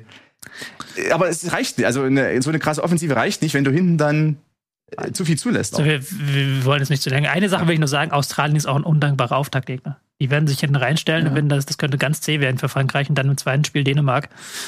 Ist gar nicht so einfach für Frankreich. Aber wir haben ja auch, wir sollten ja Tipps abgeben, ne? Ja. Ich höre ja jetzt schon ganz viel raus. So sollten wir nicht erst die Tipps besprechen und dann. Können wir gleich noch. Machen wir gleich. Wir, gehen die, wir ähm, machen jetzt eine klitzekleine Pause, dann gehen wir die Gruppen nochmal durch. Aber ihr und nennt ja dann, jetzt schon alle Favoriten und alles. Mm, Ja, nur für die jeweiligen Gruppen, nicht für das Gesamtturnier. Es geht jetzt gerade nur um die Gruppen eigentlich. Wir haben jetzt ja bei der Gruppe ein bisschen länger, weil wir natürlich Frankreich ähm, als einen der großen Favoriten ähm, auch ein bisschen näher besprochen haben.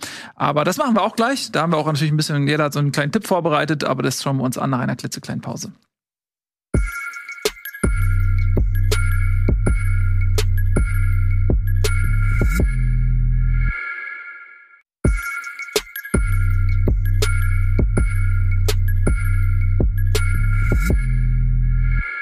Herzlich willkommen zurück beim WM-Studio. Konstantin Eckner ist bei uns zu Gast, Experte für Fußball und äh, für alles drumherum, was die WM angeht. Du bereicherst äh, schon die ganze Zeit äh, mit viel Alle Expertise. Lebenssituationen. Alle Lebenssituationen. Unsere Show. Wer Lebensberatung braucht. Der ist bei dir genau richtig. Und ähm, wir besprechen gerade die Gruppen. Ne, vor der kleinen Pause sind wir schon relativ weit gekommen. Wir lassen die deutsche Gruppe mal außen vor, damit wir gleich ein bisschen länger drüber sprechen können und machen dann jetzt weiter mit der Gruppe F. Die deutsche Gruppe ist die E, die davor ist. Und die Gruppe F sieht folgendermaßen aus. Wir haben Belgien, wir haben Kanada, wir haben Kroatien und Marokko. Auf den ersten Blick jetzt nicht der Riesenfavorit. Belgien ist immer Geheimfavorit gewesen, ist aber auch eine ähm, etwas ältere Generation. Also so dieses äh, De Bruyne, äh, Hazard, ähm, das ist alles schon so ein bisschen in die Jahre gekommen. De Bruyne ist immer noch sehr gut, aber Hazard ist nicht mehr der Superstar, der mal war zum Beispiel. Ähm, wenn man sich das nochmal anguckt, relativ ausgeglichen. Also Kroatien, Marokko, Kanada ist natürlich eher so ein Underdog mit äh, Alfonso Davies. Hm, wie schätzt ihr die Gruppe ein? Ich bin ja sehr auf deine Einschätzung gespannt. Das ist die, bei der ich mir beim Tippen immer am schwersten tue. Weil du Also halt ich ja habe Kroatien auf 1 getippt, Ja. auch wenn Kroatien auch nicht mehr diese Klasse hat aus meiner Sicht von 2018. Äh, auch obwohl Brozovic und so, der reißt jetzt auch schon gewissermaßen mit raus. Ähm, bei Belgien, Witzel ist immer noch Stammspieler, die Abwehr ist alt. Äh, also äh, äh, Hazard wird wahrscheinlich spielen, aber ich meine, es ist natürlich nicht mehr der Hazard. Und äh, De Bruyne allein, der kann's eigentlich, ich meine, der kann schon in ein paar Spielen reißen. Aber du kannst mit so einer, äh, mit einem Spieler alleine kannst du ja nicht so weit kommen. Äh, dann haben die auf den Außenbahnen gut Castagne, okay, der ist ganz stark, aber Meunier wird wahrscheinlich rechts spielen. Hat jetzt auch nicht unbedingt Bäume ausgerissen beim BVB. Ähm, und mal schauen, ob er überhaupt fit wird. Ähm, also Also, da, also ich sehe Belgien nicht so stark. Irgendwie dieser Belgien-Hype ist auch vorbei. Die hatten Mhm. ihre Zeit. Die hatten Ja. diese Generation gehabt, als aber auch Hazard noch hier war. Und du guckst halt dann auch auf die Kader, dann Alderweireld da immer noch drin, äh, Meunier immer noch drin, Vertong immer noch drin. Ähm, da sind ganz viel, das ist halt wirklich, der Kader hat sich in den letzten zehn Jahren so gut wie gar nicht geändert.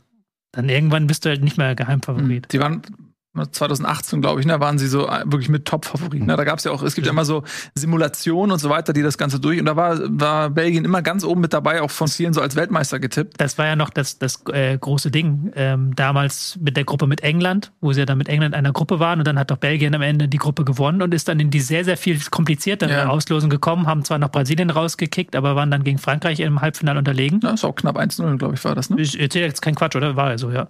Und äh, England hingegen konnte sich auf der anderen Seite dann einen Larry machen und ist dann äh, auch sehr weit gekommen. Ja. Immer noch in der FIFA-Weltrangliste Platz zwei Belgien.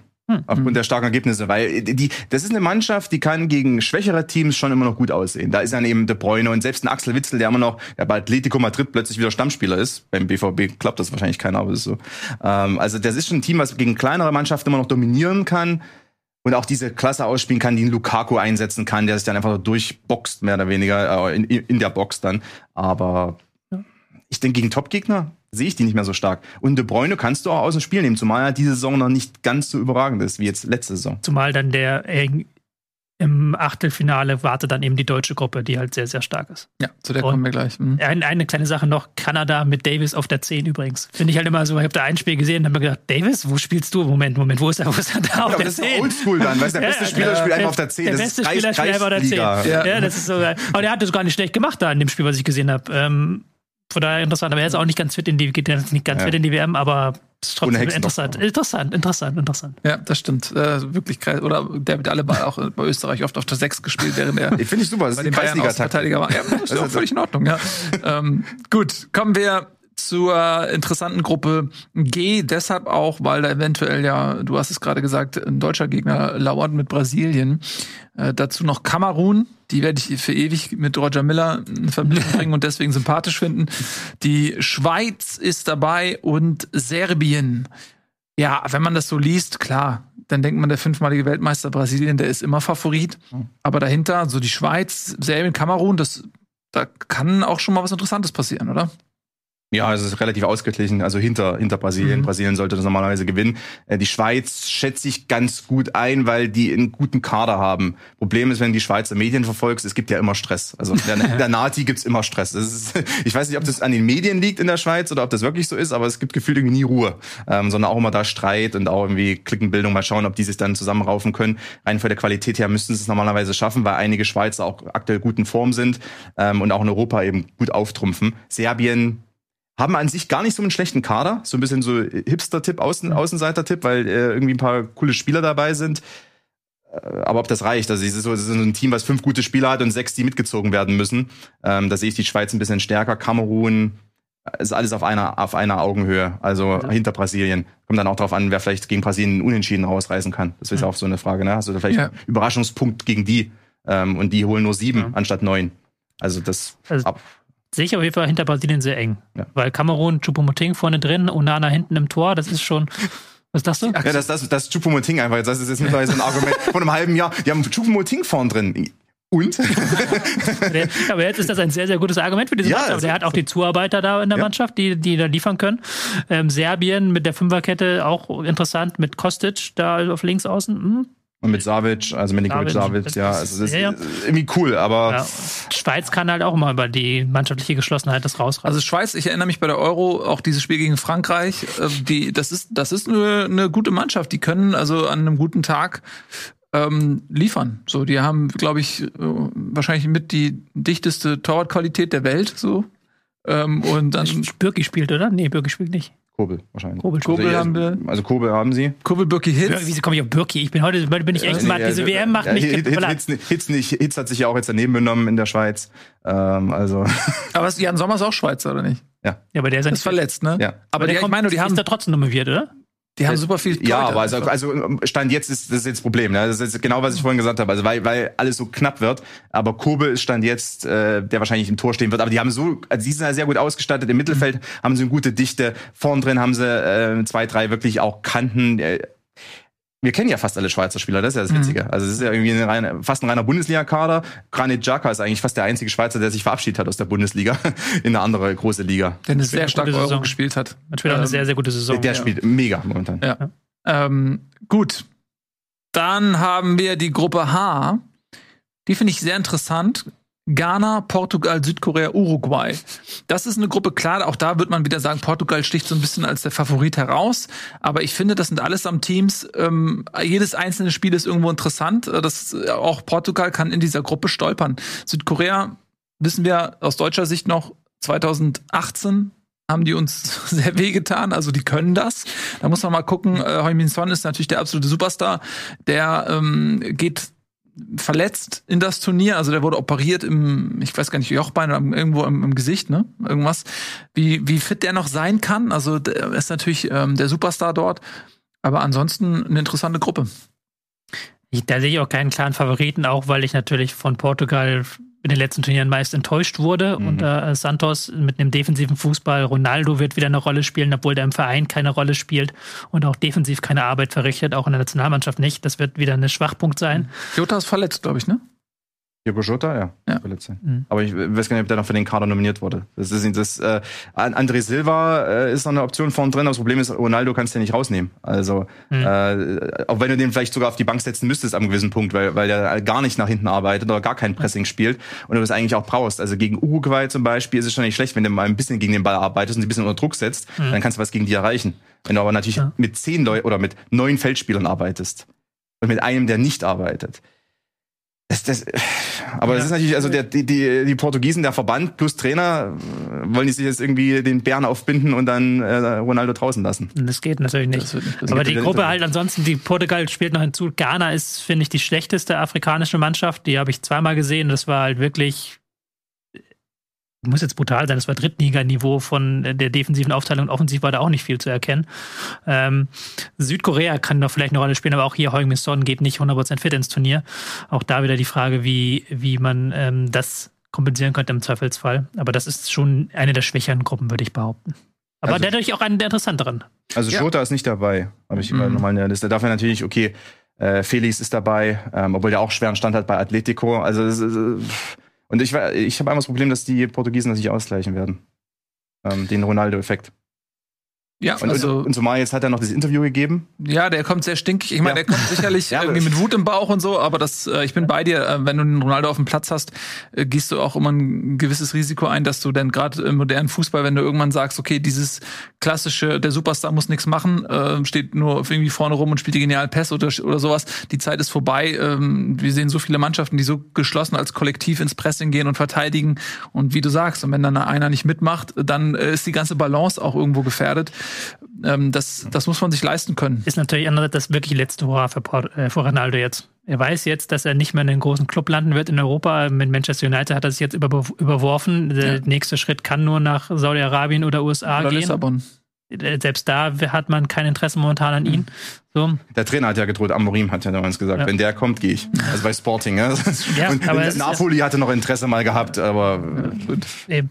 Und deswegen, der kann dann mal sein, dass er dann mal alles raushaut und vielleicht dann seine zwei, drei Tore macht. Und die Auslosung dann wiederum ist nicht so kritisch, wenn sie jetzt dann irgendwie diese Gruppe als Erster überstehen. Kann dann schon eine Überraschung drohen. Aber ich bin halt, weil es geht, nach den letzten Turnieren, da hat mir Portugals überhaupt nicht gefallen. Da bin ich sehr, sehr Sie skeptisch. haben mir auch 2016 nicht gefallen und sind auch Europameister Da sind sie Europameister geworden und niemand bisher weiß wieso. Also Ja. es ist halt so Aber ein Nachhinein. schönes Land. Also Ein sehr, sehr schönes Land, ein großartiges Land. Auf der anderen Seite hast du bei Uruguay natürlich auch ein paar Spieler mit dem letzten Hurra. Ja, ja, Cavani und Suarez. Deswegen sag ich Dann ja, die- Nunez als, als Neuer quasi, der nachrückt. Uruguay sehe ich relativ stark, auch wenn die ein paar Probleme haben, aber die arbeiten mehr als Kollektiv. Wir haben vorhin darüber gesprochen, dass Davies zum Beispiel bei Kanada auf die 10 gestellt wird, aber der macht trotzdem viel Arbeit. Also Ja. der sagt ja nicht, ich bin jetzt der Superstar hier und arbeite nur halb. Und, und selbst bei Uruguay, ähm, die arbeiten relativ hart gegen den Ball. Selbst die, selbst die Altstars, also bis zu ihren Kräften arbeiten die gegen den Ball hart. Das ist der große Unterschied. Ronaldo? Ja. Vielleicht ja doch einmal, vielleicht überrascht er alle und plötzlich wird er zum Pressing-Gott. Ja, das äh, glaube ich nicht. Will ich auch nicht. Kommen wir zu Gruppe E, das ist die deutsche Gruppe, die haben wir jetzt so ein bisschen rausgehalten, damit wir da ein bisschen länger drüber sprechen können.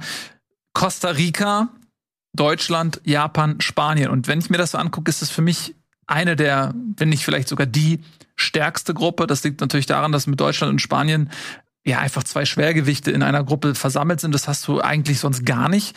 Plus du hast, finde ich, auch mit Japan kein Fallobst. Das ist eine Mannschaft, äh, viele Bundesligaspieler, das ist jetzt nicht mehr irgendwie Zweitliganiveau, sondern das ist äh, eine Mannschaft, die einem auch wehtun kann. Und äh, Costa Rica ist für mich so ein bisschen schwer einzuschätzen tatsächlich. Da müsstet ihr mir ein bisschen aushelfen. Aber ich äh, denke, Deutschland hat mit so die schwerste Gruppe erwischt.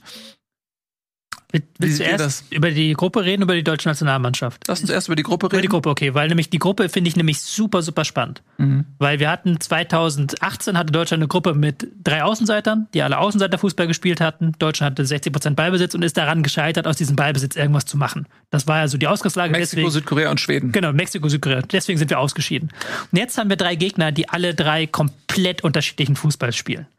Wir haben Japan da in dieser Gruppe, die einen sehr dynamischen Fußball haben, mhm. auch so relativ viel Ballbesitz in der Qualifikation hatten, immer da rausgespielt haben, immer wieder versucht haben, mit Vollgas vorne reinzuspielen, die da auch hinter den Spitzen sehr, sehr viel Qualität haben.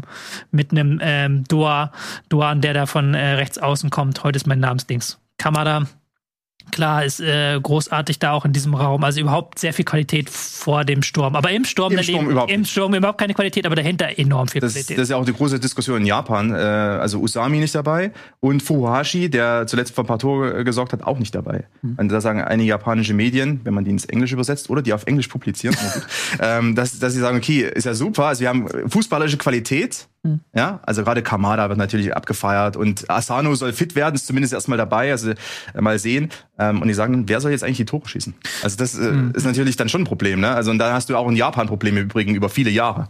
Mhm. Ähm, ja, äh, Tanashi. Ähm, haben wir aber andererseits wiederum Minamino zum Beispiel oder auch ein Doan oder auch ein Kamada, die jetzt auch in der Kamada zum Beispiel am Club gezeigt hat, ist der, glaube ich, der abschlussstärkste Spieler in ganz Europa. Wenn er das jetzt auf die WM überträgt, ist das eine Waffe so. Ähm, dementsprechend ist das eine Mannschaft, die, die, die halt eben, die hat was Technisches, die hat sowas Defensives, die ist so eine Allrounder-Mannschaft. Dann kommt mit Spanien das, das Ballbesitzteam der Welt. Der, der, der, der klassische Ballbesitzteam, wo du dir eigentlich immer die Witze machen kannst, dass die Tiki-Taka nur spielen. Aber sie machen es halt wirklich. Also sie sind da wirklich diesem Klischee noch so halbwegs unterlegen. Haben jetzt auch in der Nations League wieder in jedem Spiel 60 Prozent Ballbesitz gehabt. Fand ich schon, fand ich schon äh, krass. Ja, mit dem Versuch, immer mal wieder doch schneller nach vorne zu kommen, nicht eben mehr immer nur hinten herumzuspielen, nicht dieses immer nur rumschieben, aber schon, es geht schon übers Flachspiel, es geht schon flach in den Strafraum. Es geht darum, wenn man in die letzte Linie kommt, dann den Pass in den Rückraum reinzuspielen und da die technische Qualität einzusetzen. Wir haben eben nur einen Mittelstürmer mit Morata. Ja. Also die haben, die haben sehr viel außenrum ähm, und die haben, und was du ja auch sagst, also die viel Tiki-Taka oder viel Ballbesitz, aber so ein bisschen ins, ins schnelle Spiel reingehen, diese Barcelona-Transformation äh, machen die auch mit und ich sage mal am Ende mit, mit Gavi und mit Pedri, mhm. ähm, ja auch, und mit Busquets auf der 6 wahrscheinlich, eventuell sogar ein Dreier Barca Mittelfeld. Ähm, also Busquets wird als Kapitän wahrscheinlich spielen. Mhm. Koke könnte der eine sein, der vielleicht äh, rein, reinrutscht, dann Gavi raus. Pedri wird sowieso spielen. Mhm. Ähm, aber du hast natürlich mit diesem Barca 3 Gestirn plus Ferran Torres, ja, also also viel Barca-Influenz da drin. Und, ähm, und Barca ist ja auch viel Ballbesitz, aber nicht immer. Also das wird schon versucht. Das Problem ist aber auch bei denen. Also Morata ist der einzige Stürmer. Ja. Äh, und Morata ist dafür, äh, ist natürlich gut dafür, auch die Latte aus zwei Metern noch zu treffen. Worauf hinaus sollte, du hast halt eine ganz andere Aufgabe als gegen Japan. Ja. Gegen Japan wirst du mit Deutschland mehr Ballbesitz haben und musst du gucken, dass du diesen 8-10er-Raum machst, musst du auch gegen Spanien, aber die werden vielleicht mehr Ballbesitz haben als Deutschland. Kann gut passieren, so, dass Deutschland dann eher da auf Tempo geht. Und dann im letzten Spiel Costa Rica, nochmal ganz andere Aufgabe. Ein Team, das sich komplett hinten reinstellen wird, hat lange Jahre mit Fünferkette gespielt, spielt, glaube ich, aktuell mit Viererkette. Ändert nichts daran, dass die sich im 4-4-2 in die eigene Hälfte aufstellen und sagen werden, hier nehmt den Ball, wir bleiben mit unseren Viererketten kompakt und gucken, dass wir dann eben den einen Konter spielen werden. Also das ist nochmal dann im dritten Spiel nochmal eine ganz, ganz neue Aufgabe. Mhm. Ja, da könnte äh, Joel Campbell, es ist da der, der eine Konterspieler über die Außenbahn, der, der ist jetzt nicht irgendwie weltbekannt, aber das könnte so einer sein, der in Deutschland trotzdem wehtut. Also man erinnert sich so an so Nordmazedonien und dergleichen, also so, so Teams, die ja nicht unbedingt jetzt einen, einen krassen Starspieler hatten oder haben, aber die dann so ein, zwei sehr schnelle Spitzen haben ähm, und auch einen rapiaten Abwehrchef mit Vargas, ähm, der alles weghaut. Und notfalls eben auch in so einem dritten Truppenspiel, weiß, vielleicht auch irgendwie dann aufs Ganze geht mit seinen Nebenmännern ähm, gegen Deutschland und äh, dann ein brutal hartes Spiel spielt, wenn der Schiedsrichter etwas zulässt. Also das ist ja auch dann nochmal so, so ein Faktor. Ne? Also Costa Rica hat vielleicht nichts mehr zu verlieren. Obwohl es ja eines der friedliebendsten Länder der Welt ist, aber auf dem Fußballplatz hau, hauen die schon manchmal dazwischen. Also haben halt auch mit Kayla Navas einen guten Torwart, dann ja. kann da auch immer Potenzial, dass du dich da wirklich abblinkst. Mhm. Weil das ist ja das Interessante. Und dann kann man jetzt den Schwenk zur deutschen Mannschaft machen. Wir haben jetzt bei Japan haben wir gesagt, kein Stürmer, bei ähm, Spanien haben wir gesagt, kein Stürmer, bei Deutschland hast du auch die Frage, wer soll bei uns die Tore schießen. So, das ist ja auch ein Riesenproblem in den letzten Monaten gewesen, dass Deutschland sich zwar bis ins letzte Drittel sehr, sehr gut durchkombiniert, aber dann im Strafraum sehr, sehr wenig Präsenz hat und sehr, sehr wenig Torgefahr auch ausstrahlt. Und jetzt äh, sind wir nämlich dann schon bei Deutschland. Wir haben einmal schon eine Sendung gemacht, da haben wir so ein bisschen drüber spekuliert, wie kann der Kader aussehen, haben dort mal so ein paar Nominierungen gemacht. Dann kamen ein, zwei Verletzungen dazu. Timo Werner hat Platz in der Offensive freigegeben als Beispiel. Und dementsprechend hat sich da noch ein bisschen was geändert. Aber ich glaube, viele Dinge sind ähnlich, wie wir sie damals gesagt hatten. Klostermann hatten wir nicht auf der Rechnung. Das ist für viele überraschend, weil, der, weil er zum einen, selbst wenn er fit ist, eigentlich nicht ähm, unumstößlich nominiert äh, wird. Und jetzt hat er ja gar nicht gespielt. Er wurde jetzt, ich weiß gar nicht, ich glaube, er wurde nicht mal eingewechselt jetzt am Wochenende. Ähm, also das ist dann doch schon sehr überraschend. Mats Hummels hatten wir damals überlegt, Bella Kotschap oder Mats Hummels, wird's die Erfahrung oder wird's die Jugend? Mhm. Dann ist es am Ende Bella Kotschap geworden. Mats Hummels ist raus. Das hat sicherlich nicht nur sportliche Gründe, denn er ist ähm, jetzt in der Hinrunde nicht nur bei Dortmund einer der besten Innenverteidiger, sondern eigentlich einer der besten Innenverteidiger ähm, in der Bundesliga. Und da hat eventuell ja Hansi Flick zum einen die Zukunft im Blick, ja, WM, äh, EM, dann 2024 in Deutschland, Bella Kotschap spielt in England eine ganz gute Rolle, dass man den für die Zukunft aufbaut und eventuell auch so ein bisschen die Teamchemie. Ja, das ist ja auch immer eine Frage, das ist auch eine Tradition in Deutschland, im Gegensatz zu Frankreich, da reden wir immer wieder über Gruppenbildung. In Deutschland hat man schon das Gefühl, dass diese Teamchemie ähm, auch unter Löw schon immer sehr, sehr wichtig war, dass dort die Stimmung hochgehalten wird und nicht irgendwie teamintern irgendwelche Brüche drin sind. Mm, und vielleicht hat das auch eine Rolle gespielt. Jedenfalls diese Entscheidung hatten wir auch diskutiert. Vorne drin hat sich ein bisschen was getan. Ich freue mich sehr auf Mukoko. Ähm, ich denke, der wird seine Einsätze bekommen, weil gerade kam die Frage, wer soll die Tore schießen? Na klar, der Junge ist erst 17 und hat jetzt noch nicht so viele Bundesliga-Spiele ähm, über 90 Minuten gemacht. Aber ich kann mir vorstellen, dass der mit seiner Abschlussstärke, äh, wenn der ähm, von der Qualität seiner Zuspieler in der Nationalmannschaft auch profitieren kann, dass der vielleicht für eine Überraschung sorgen kann. Mukoko muss sich eben ins Team integrieren. Also es ist, äh, wird Flix sicherlich auch darauf achten. Ist ja kein einfacher Charakter. Hat bei der U21 auch nicht immer, äh, ist nicht, nicht mit allen klargekommen, äh, was man ja so weiß, äh, als mhm. Mukoko bei der U21 war. Also sicherlich wird das auch Hansi Flick ihm irgendwie mitgeteilt haben, dass er sich jetzt auch integrieren muss. Ähm, ich denke, man hat ihn auch mitgenommen, weil er ein sehr großes Selbstbewusstsein hat. Also Mukoko, wenn der auf so einer Bühne steht, WM, dann hat er, ist er davon überzeugt, da auch hinzugehören. Also es ist vielleicht auch ein Unterschied zu manch anderem Bundesliga-Stürmer, der vielleicht irgendwie so denkt, ja, ich bin irgendwie ganz gut in Form, also Niklas Füllkrug zum Beispiel muss ich erstmal so ein bisschen zurechtfinden auf der Bühne. Obwohl er ein cooler Typ ist, aber ich denke so, okay, WM, jetzt muss ich irgendwie performen, ist nochmal was ganz anderes, als für Werder Bremen ein Bundesligaspiel zu bestreiten. Mokuku hat da den Vorteil vielleicht und deshalb denke ich auch, dass da die Entscheidung zu, zugunsten von ihm mit ausgegangen ist. Nicht nur, weil er gut in Form ist, sondern auch, weil irgendwie sein Mindset schon so ist, okay, das ist einfach so meine Bühne. Ähm, ansonsten Bella Kotscher, was du angesprochen hast, hat mich auch ein bisschen überrascht, aber andererseits auch nicht. Er ist ja nicht der ganz klassische Verteidiger, der irgendwie im Strafraum dann jeden Zweikampf gewinnt, sondern er ist ja ein sehr progressiver Verteidiger, Verteidiger, der nach vorn arbeitet, der nach vorn zur Mittellinie oder rausrückt und dann die Zweikämpfe frühzeitig gewinnen möchte. Und das passt ja ganz gut zum Gegenpressing-Fußball von Hansi Flick. Also er ist irgendwie auch ein Flick-Spieler und Flick hat schon darauf geachtet, dass er vor allem auch Spieler mitnimmt in der zweiten Reihe, die zu seinem Fußball passen besser vielleicht als andere. Also das war ja auch die Entscheidung für ihn, dann wen mitzunehmen, wen vielleicht zu Hause zu lassen. Ich denke, so ein Klostermann ist auch so einer, der dann einfach mal die Bahn entlang läuft, der vielleicht nicht fußballerisch so viel beiträgt, aber der viele Zweikämpfe frühzeitig bestreiten kann mit seiner Athletik. Und Hansi Flick hat sicherlich darauf auch geachtet, äh, auf eine gewisse Art und Weise. Ja, okay, wer passt zu meinem Fußball am besten? Nicht nur, wer ist der beste Spieler. Mhm. Und äh, finde ich auch gut so. Ja, man muss ja auch von seinem System überzeugt sein. Das ist ja Hansi Flick auch. Man muss dann auch bei diesen Entscheidungen immer ehrlich sein und gucken, okay, das sind jetzt eher dann Entscheidungen auch für den zweiten, für die zweite Reihe. Ich kann mir auch vorstellen, dass es eine Aufstellung gibt ohne Musiala, äh, ohne Musiala immer Bitte? natürlich. Heute bin ich so komplett Alles durch den Raum. Gut. Wer macht mich fertig? ähm, Mukoko, ohne Mukoko und ohne Füllkrug, sondern eine ja, Aufstellung ja, mit, ja, einem, äh, mit einem Harvard zum Beispiel vorne drin und Musiala dann nur zusammenspielt, das wird es wahrscheinlich auch geben. Also insofern Sinne, so ein Klostermann, ich jetzt auch hatte ich jetzt auch nicht gemacht persönlich, ganz ehrlich, aber sehe ich jetzt auch nicht so kritisch. Der wird wenig Einsatzzeiten bekommen, da wird man andere Lösungen finden. Da wird man wahrscheinlich mit Hofmann rechts spielen, der weit vorrückt und dann Kehrer auf links oder mal schauen, wie man, wie man das löst. Oder auch anders einen Raum auf links und dann eher auf rechts dann den Kehrer oder einen Sühle dann auf rechts stellen. Also da gibt's halt Optionen. Und dann ist, ist mir dann egal, ob dann Klostermann dann Backup macht. Wenn der vielleicht gute Stimmung in der Kabine macht, dann ist das manchmal mehr wert als da dann. Hm? hm? DJ Klostermann. DJ Klostermann. Dann ist, das, dann ist das vielleicht mehr wert, als dann anderen Spieler zu sehen. Ähm, in dem Sinne, ich glaube halt, um da jetzt mal auf den, die Top 11 zu kommen, Kimmich wird sehr, sehr ein Schlüsselspieler sein, eben für das Pressing, aber auch für das Einleiten von Angreifen. In allen Spielphasen muss er halt diese Präsenz haben, die er zuletzt in der Nationalmannschaft hatte. Musiala, wenn du den so eingebunden bekommst wie bei Bayern, dann haben wir da eine richtige Waffe. Gerade in so auch in allen Spielen eigentlich, weil der ja alle Spielphasen auch gut beherrscht. Der hat immer ein gutes Raumgefühl, findet immer diese Lücke. Ist auch nach hinten besser geworden. Er ist auch nach hinten besser geworden, ja. Also der wird mhm. auf jeden Fall da eine Rolle spielen. Im Mittelfeld ist noch so mein großes Fragezeichen. Gündogan, Goretzka bringen beide unterschiedliche Sachen mit. Goretzka nochmal mit dieser Antik-Aggressivität, auch so ein bisschen ein anderes Mindset im Spiel gegen den Ball der es nochmal zum Flickfußball richtig passt. Der aber auch vorne, der geht auch mehr in den Strafraum rein und Strafraum äh, rein. bietet auch mal vielleicht äh, für hohe Bälle eine Option, was ein Gündogan gar nicht ist.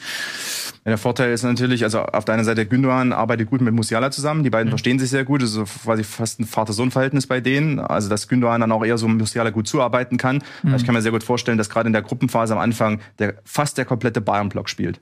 Weil da geht es ja auch um Eingespieltheit und um Form. Und die Bayern sind in Form, die sind eingespielt. Der einzige der ein Fragezeichen hat, ist Müller aufgrund seiner Verletzung. Aber ansonsten Kimmich, Goretzka, Musiala, Sané, Gnabry, ich denke, dass die einfach alle spielen. Dass du ein kompletter, also vor der Viererkette, die noch so ein Fragezeichen ist, äh, hast du einen kompletten Bayern-Block einfach stehen. Und äh, damit kannst du ja nicht so viel falsch machen erstmal. Dann hast du Neuer noch hinten drin, der die Abwehr anleitet und mit Antonio Rüdiger dann eben deinen Abwehrchef, den du integrieren musst in das ganze System. Aber eigentlich musst du aufgrund dieser Kürze der Zeit und weil du keine richtige Vorbereitung hast, musst du eigentlich den kompletten Bayern-Block zumindest am Anfang spielen lassen und dann so nach und nach vielleicht einen Gündogan mal reinbringen für einen Goretzka und ein, zwei andere integrieren. Aber warum sollte man nicht auf den Bayern-Block setzen? Das ist nämlich der eine große Vorteil der deutschen Mannschaft im Vergleich zu fast allen anderen.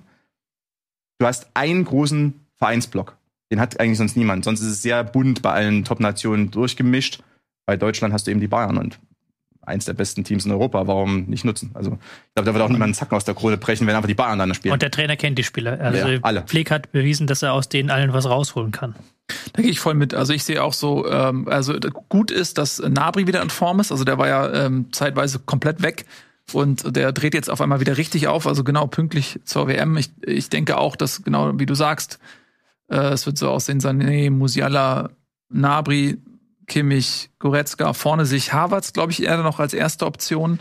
Ähm, ich glaube nicht, dass mit einem Mukoko oder Füllkrug in der Startelf gespielt wird. Ich kann mir aber sehr gut vorstellen, dass Mukoko ähm, seine Einwechselzeit bekommt und dann auch wieder mit seiner Energie auch richtig nochmal was reinbringt und ähm, auch zu Abschlüssen kommt. Und äh, hinten denke ich, ähm, Raum, auch der ist nicht gut angekommen in Leipzig, aber der wird wahrscheinlich den Vorzug bekommen hinten links. Rüdiger wird spielen Süle vermutlich und rechts Kehrer. Ähm, Kehrer ist irgendwie so ein Lieblingskind von äh, Löw, eventuell auch Hofmann. Das kommt vielleicht auf den Gegner an, wer dort rechts spielt. Ähm, Klostermann ist für mich dann, also Süle wäre auch eine Option, dass du sagst, Schlotterbeck spielt ähm, in der Innenverteidigung und Süle geht rechts. Ähm, das hat er bei Dortmund zuletzt auch gespielt. Ja, also ist auch nochmal eine Option. Dann hast du da einen Kehrer, du hast einen Hofmann und dann Klostermann irgendwie als vierte Option, glaube ich, ähm, dann der kann auch in Verteidigung spielen, also wahrscheinlich einfach ein rein, wirklich ein Backup für mehrere Positionen. Ja, kannst du zum Beispiel auch bringen in der 85. wenn du auf Fünferkette umstellen musst und irgendeine ja. einzelne Führung über die Zeit retten musst. Ja, oder eben für, für 20 Minuten so als, als Sprinter-Typ, der dann nochmal auf der Außenbahn zwei, drei Laufduelle gewinnt. Mhm. Äh, weil das hat, ist schon sein großer Vorteil. Auch, tr trotz, auch trotz der Verletzung, die er hatte, ist er trotzdem noch sehr schnell. Er war ja früher mal, also als er bei Bochum war in der Jugend, äh, hat ihn ja keiner stoppen können. Mhm. Er hat jeden überholt. Ist nicht mehr ganz so extrem, aber des, den Tempovorteil hat er. Das ist ja auch der Grund, warum Adiemi mit dabei ist. Um vielleicht jemanden zu bringen. Übrigens der Grund auch, warum Adiemi mit dabei ist. Hansi Flick war im Stadion beim Spiel BVB gegen Bayern. In der zweiten Halbzeit hat Adiemi ja Stanisic quasi zerstört. Und das hat Flick ja total beeindruckt. Und das war auch nochmal ein Grund, dass dann Adiemi äh, so den Vorzug bekommen hat vor einigen anderen, weil er gesehen hat, dass der aus dem Stand heraus auf zehn Metern viele ausbeschleunigen kann. Und hier und da kann das sicherlich dir auch einen Vorteil bringen gegen Teams. Einfach nochmal so, als wenn es 0-0 steht, es läuft nichts, dann musst du eben auch mal dreckig einfach mal einen ausbeschleunigen, einen, einen Laufduell gewinnen, was normalerweise Timo Werners Aufgabe gewesen wäre, mhm. der nicht mit dabei ist. Und Füllkrug könnte ich mir vorstellen, dass es dann das Gigantenduell gibt, Füllkrug gegen Itakura. Äh, Spiel. ja. Ähm, ja, weil Füllkrug natürlich aufgrund seiner Kopfballstärke gegen die nicht ganz so kopfballstarke Innenverteidigung der Japaner wäre ja schon mal was. Und auch das gegen die ja. Costa Ricaner in Costa Rica dann vielleicht eher, wenn du halt dann noch nicht geknackt hast richtig. nach 60 Minuten und dann noch irgendwie was knacken willst. Auch gegen Japan vielleicht in der zweiten Halbzeit, wenn es irgendwie ja. nicht so richtig läuft. Und dann einfach auch die dreckige Waffe reinbringen, zwei, drei, vier hohe Flanken vielleicht von einem Klostermann, vielleicht von einem Hofmann auf den Kopf. Ich kann ja immer nur wieder sagen, unterschätzt mir die, auch die Spielstärke von Füllkrug nicht. Klar, da verspringen mehr Bälle, als man es eigentlich kennt aus der Nationalmannschaft. Also das ist nicht so die perfekte Technik. Der wird auch im Training dann, glaube ich, sich ein bisschen wundern, wie da das Tempo ist mit den anderen. Aber der kann auch da einen Ball halten gegen den Itakura eben und dann ablegen und dann kann Musiala daraus was machen. Das kann auch eine Option sein. Eine Sache möchte ich ähm, aber nochmal sagen, und das ist jetzt wieder diese ganz, ganz, ganz gruselige Geschichte, die wir hatten. Die wir hatten beim Thema England-Belgien, letzte WM. Ich habe auch die, wie du es gemacht. Ich habe äh, mich nicht so analog so schön da durchgetippt wie du mit einem Zettel. Ich bin da äh, digital unterwegs gewesen, habe da so online geguckt. Es ist tatsächlich so, Deutschland, Spanien, Japan, Costa Rica, sehr, sehr schwere Gruppe.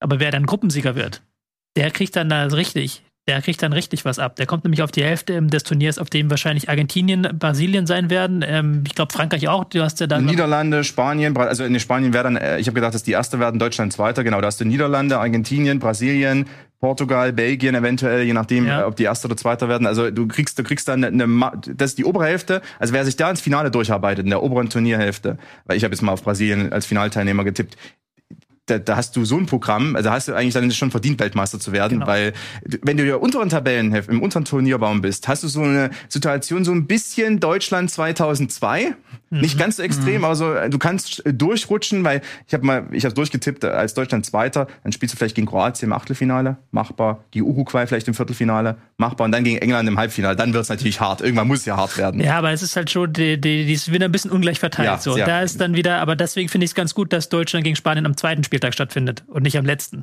wie damals gegen, gegen Belgien. Ich kann, das habe ich nämlich nur so in Erinnerung, weil das war das letzte Scheißspiel, weil da wirklich keiner gewinnen wollte. Und das ging, glaube ich, auch 0-0 aus oder so oder 1-0 Belgien. Das war ganz, ganz grausig, das Spiel. Aber Deutschland gegen Spanien, da geht es wenigstens noch was. Also da kann niemand sagen, okay, ich möchte lieber Zweiter werden. Aber grundsätzlich, wenn man jetzt so rein mathematisch rangeht, muss es kein Nachteil sein, in dieser Gruppe Zweiter zu werden. Deshalb ist Klostermann mit dabei. ja. Dieses entscheidende Eigentor gegen Costa Rica genau, in 88. Wenn es 1 zu 0 steht gegen Spanien, dann kommt er rein, so, Klostermann, jetzt ja, machst du das Eigentor. Ja, genau. Du, Innenverteidiger, er nimmt Rüdiger raus, Klostermann, wir haben das trainiert äh, sieben Tage jetzt über den Ball zu treten, sodass der in der Bogenlampe reingeht. Neuer weiß Bescheid. Ja. Und dann macht man es ja. weiter. Ganz das finde ich immer so ein bisschen, diese, diesen Turnierbaum, wenn man dann wirklich sieht, da ist ein ganz klares Ungleichgewicht drin. Das finde ich dann immer so ein bisschen schade. Ähm, auf der einen Seite gibt es dann auch Underdogs mal eine Chance, dass die ein bisschen weiterkommen. Man sieht nicht nur die, die Shark-Nation, aber das war ja bei der Europameisterschaft im Grunde genommen auch schon. Da gab es im Achtelfinale das Duell Deutschland-England. Und äh, der Sieger hatte fast Freifahrtschein bis ins Finale. In dem Fall hat es England geschafft. Und das, äh, das finde ich immer ein bisschen, bisschen blöd. Auf der anderen Seite, man sieht dann halt auch wirklich die großen Spiele, Frankreich, Brasilien, äh, Argentinien und so weiter, die, dass die dann auch gegeneinander spielen, ist natürlich dann auch auf der anderen Seite wieder was Gutes. Aber dieses Taktieren ist irgendwie auch blöd. Nee, das also, kannst du eigentlich fast nicht machen. Weil du musst ja dann auch darauf achten, wer in den anderen ja. Gruppen dann irgendwie erster, zweiter wird. Das ist ja auch noch abhängig Nein. davon. Und, und, äh, und klar, die haben es ja auch in der Champions League ja auch. Wenn du die Auslosung anschaust, es gibt ein paar Gigantenduelle und dann gibt es ein paar Duelle, wo du denkst, hm, naja, das ist ja, wirklich ein Achtelfinale. Ja, ja, ja. Man musste halt einfach nur dann aber auch fair und ehrlich sein. Ähm, dieses, dieses, dieser Grundsatz, man muss jeden schlagen können, das ist, in der Theorie ist das so, in der Praxis ist das nicht Nein, immer das so. Und manchmal hat man auch einfach Glück, dass man nicht auf den Gegner trifft, der besonders gut wäre gegen einen aus taktischer oder individueller Sicht und manchmal eben nicht.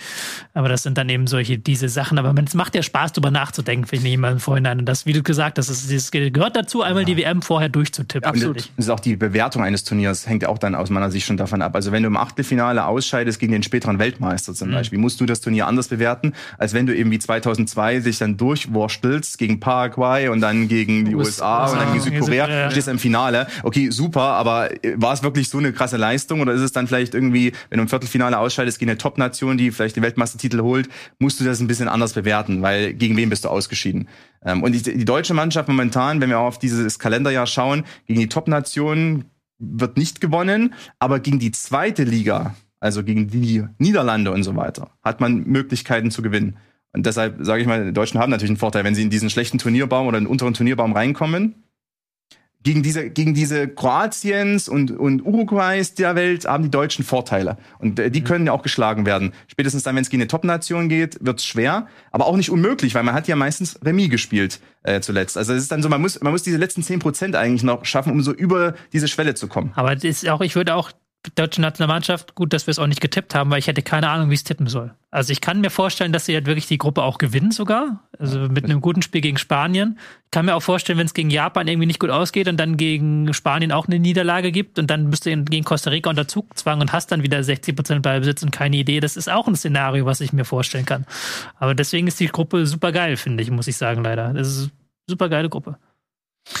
Ja, schwierig auf jeden Fall. Äh, schwierige Gruppe und auch schwer zu tippen. Ähm, Spanien hat ja ähnliche, eine ähnliche Situation mit ihrem Ballbesitz. Die müssen natürlich auch erstmal Japan und Costa Rica dann knacken. Das haben wir in der Vergangenheit auch häufiger gesehen, dass auf großer Bühne Spanien dann mit diesem Ballbesitz ähm, auch nicht immer besonders weit gekommen ist. Ne? Also nach, nach dieser grandiosen Phase 2008 bis 2012, danach ähm, hat, hat die Welt sich ein bisschen darauf eingestellt.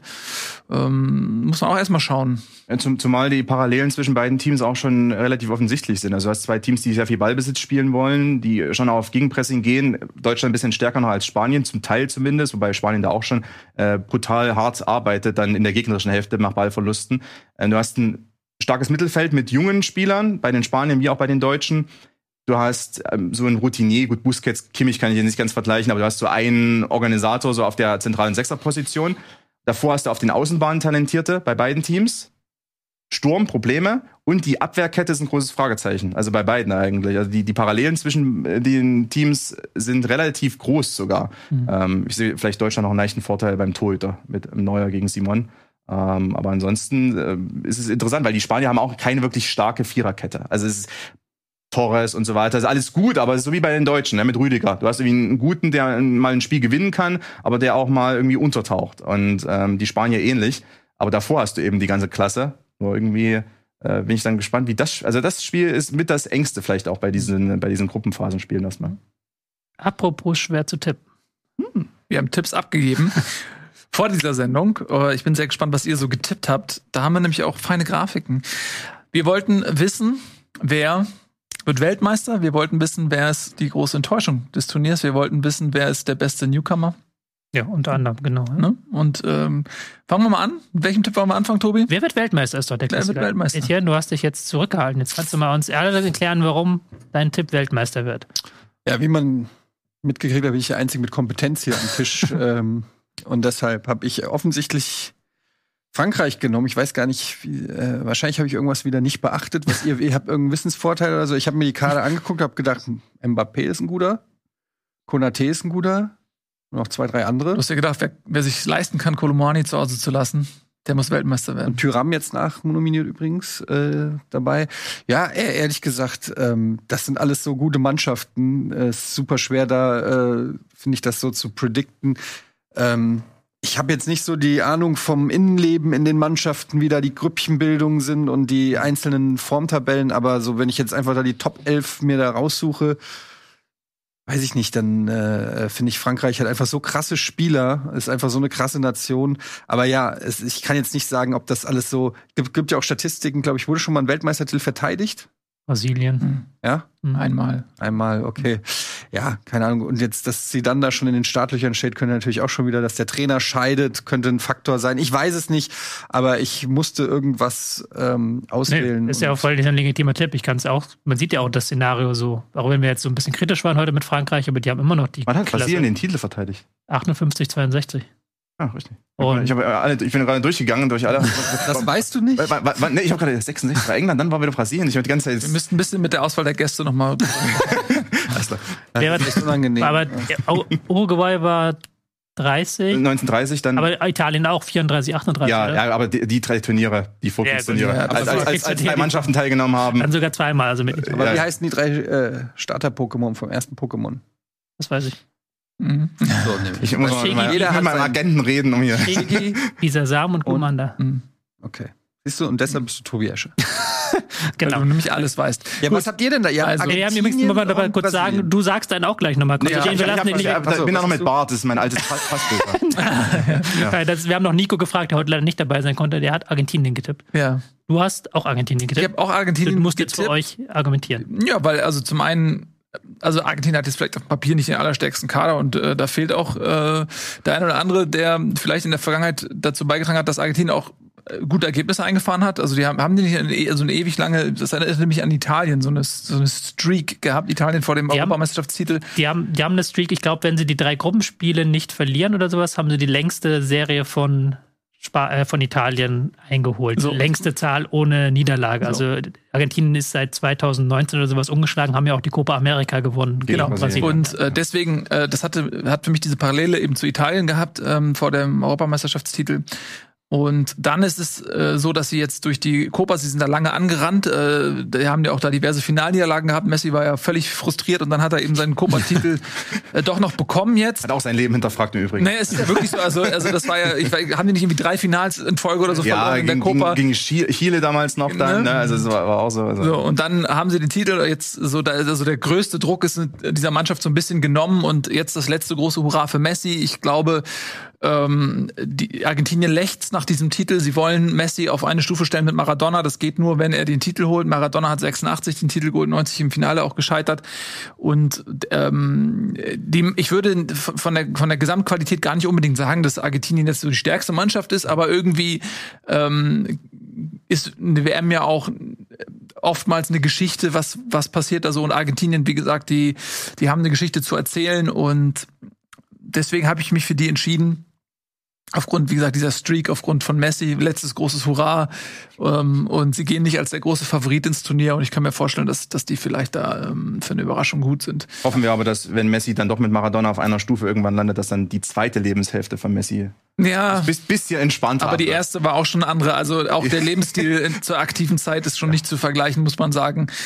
Ähm, aber Tobi, du hast Brasilien. Das ist leider falsch. ist leider Ist falsch. leider falsch, ja, ja, ist leider falsch. Nee, ich ähm, auch Argentinien habe ich auch lange überlegt, ob ich Argentinien nehme, weil da spricht sehr, sehr viel geben.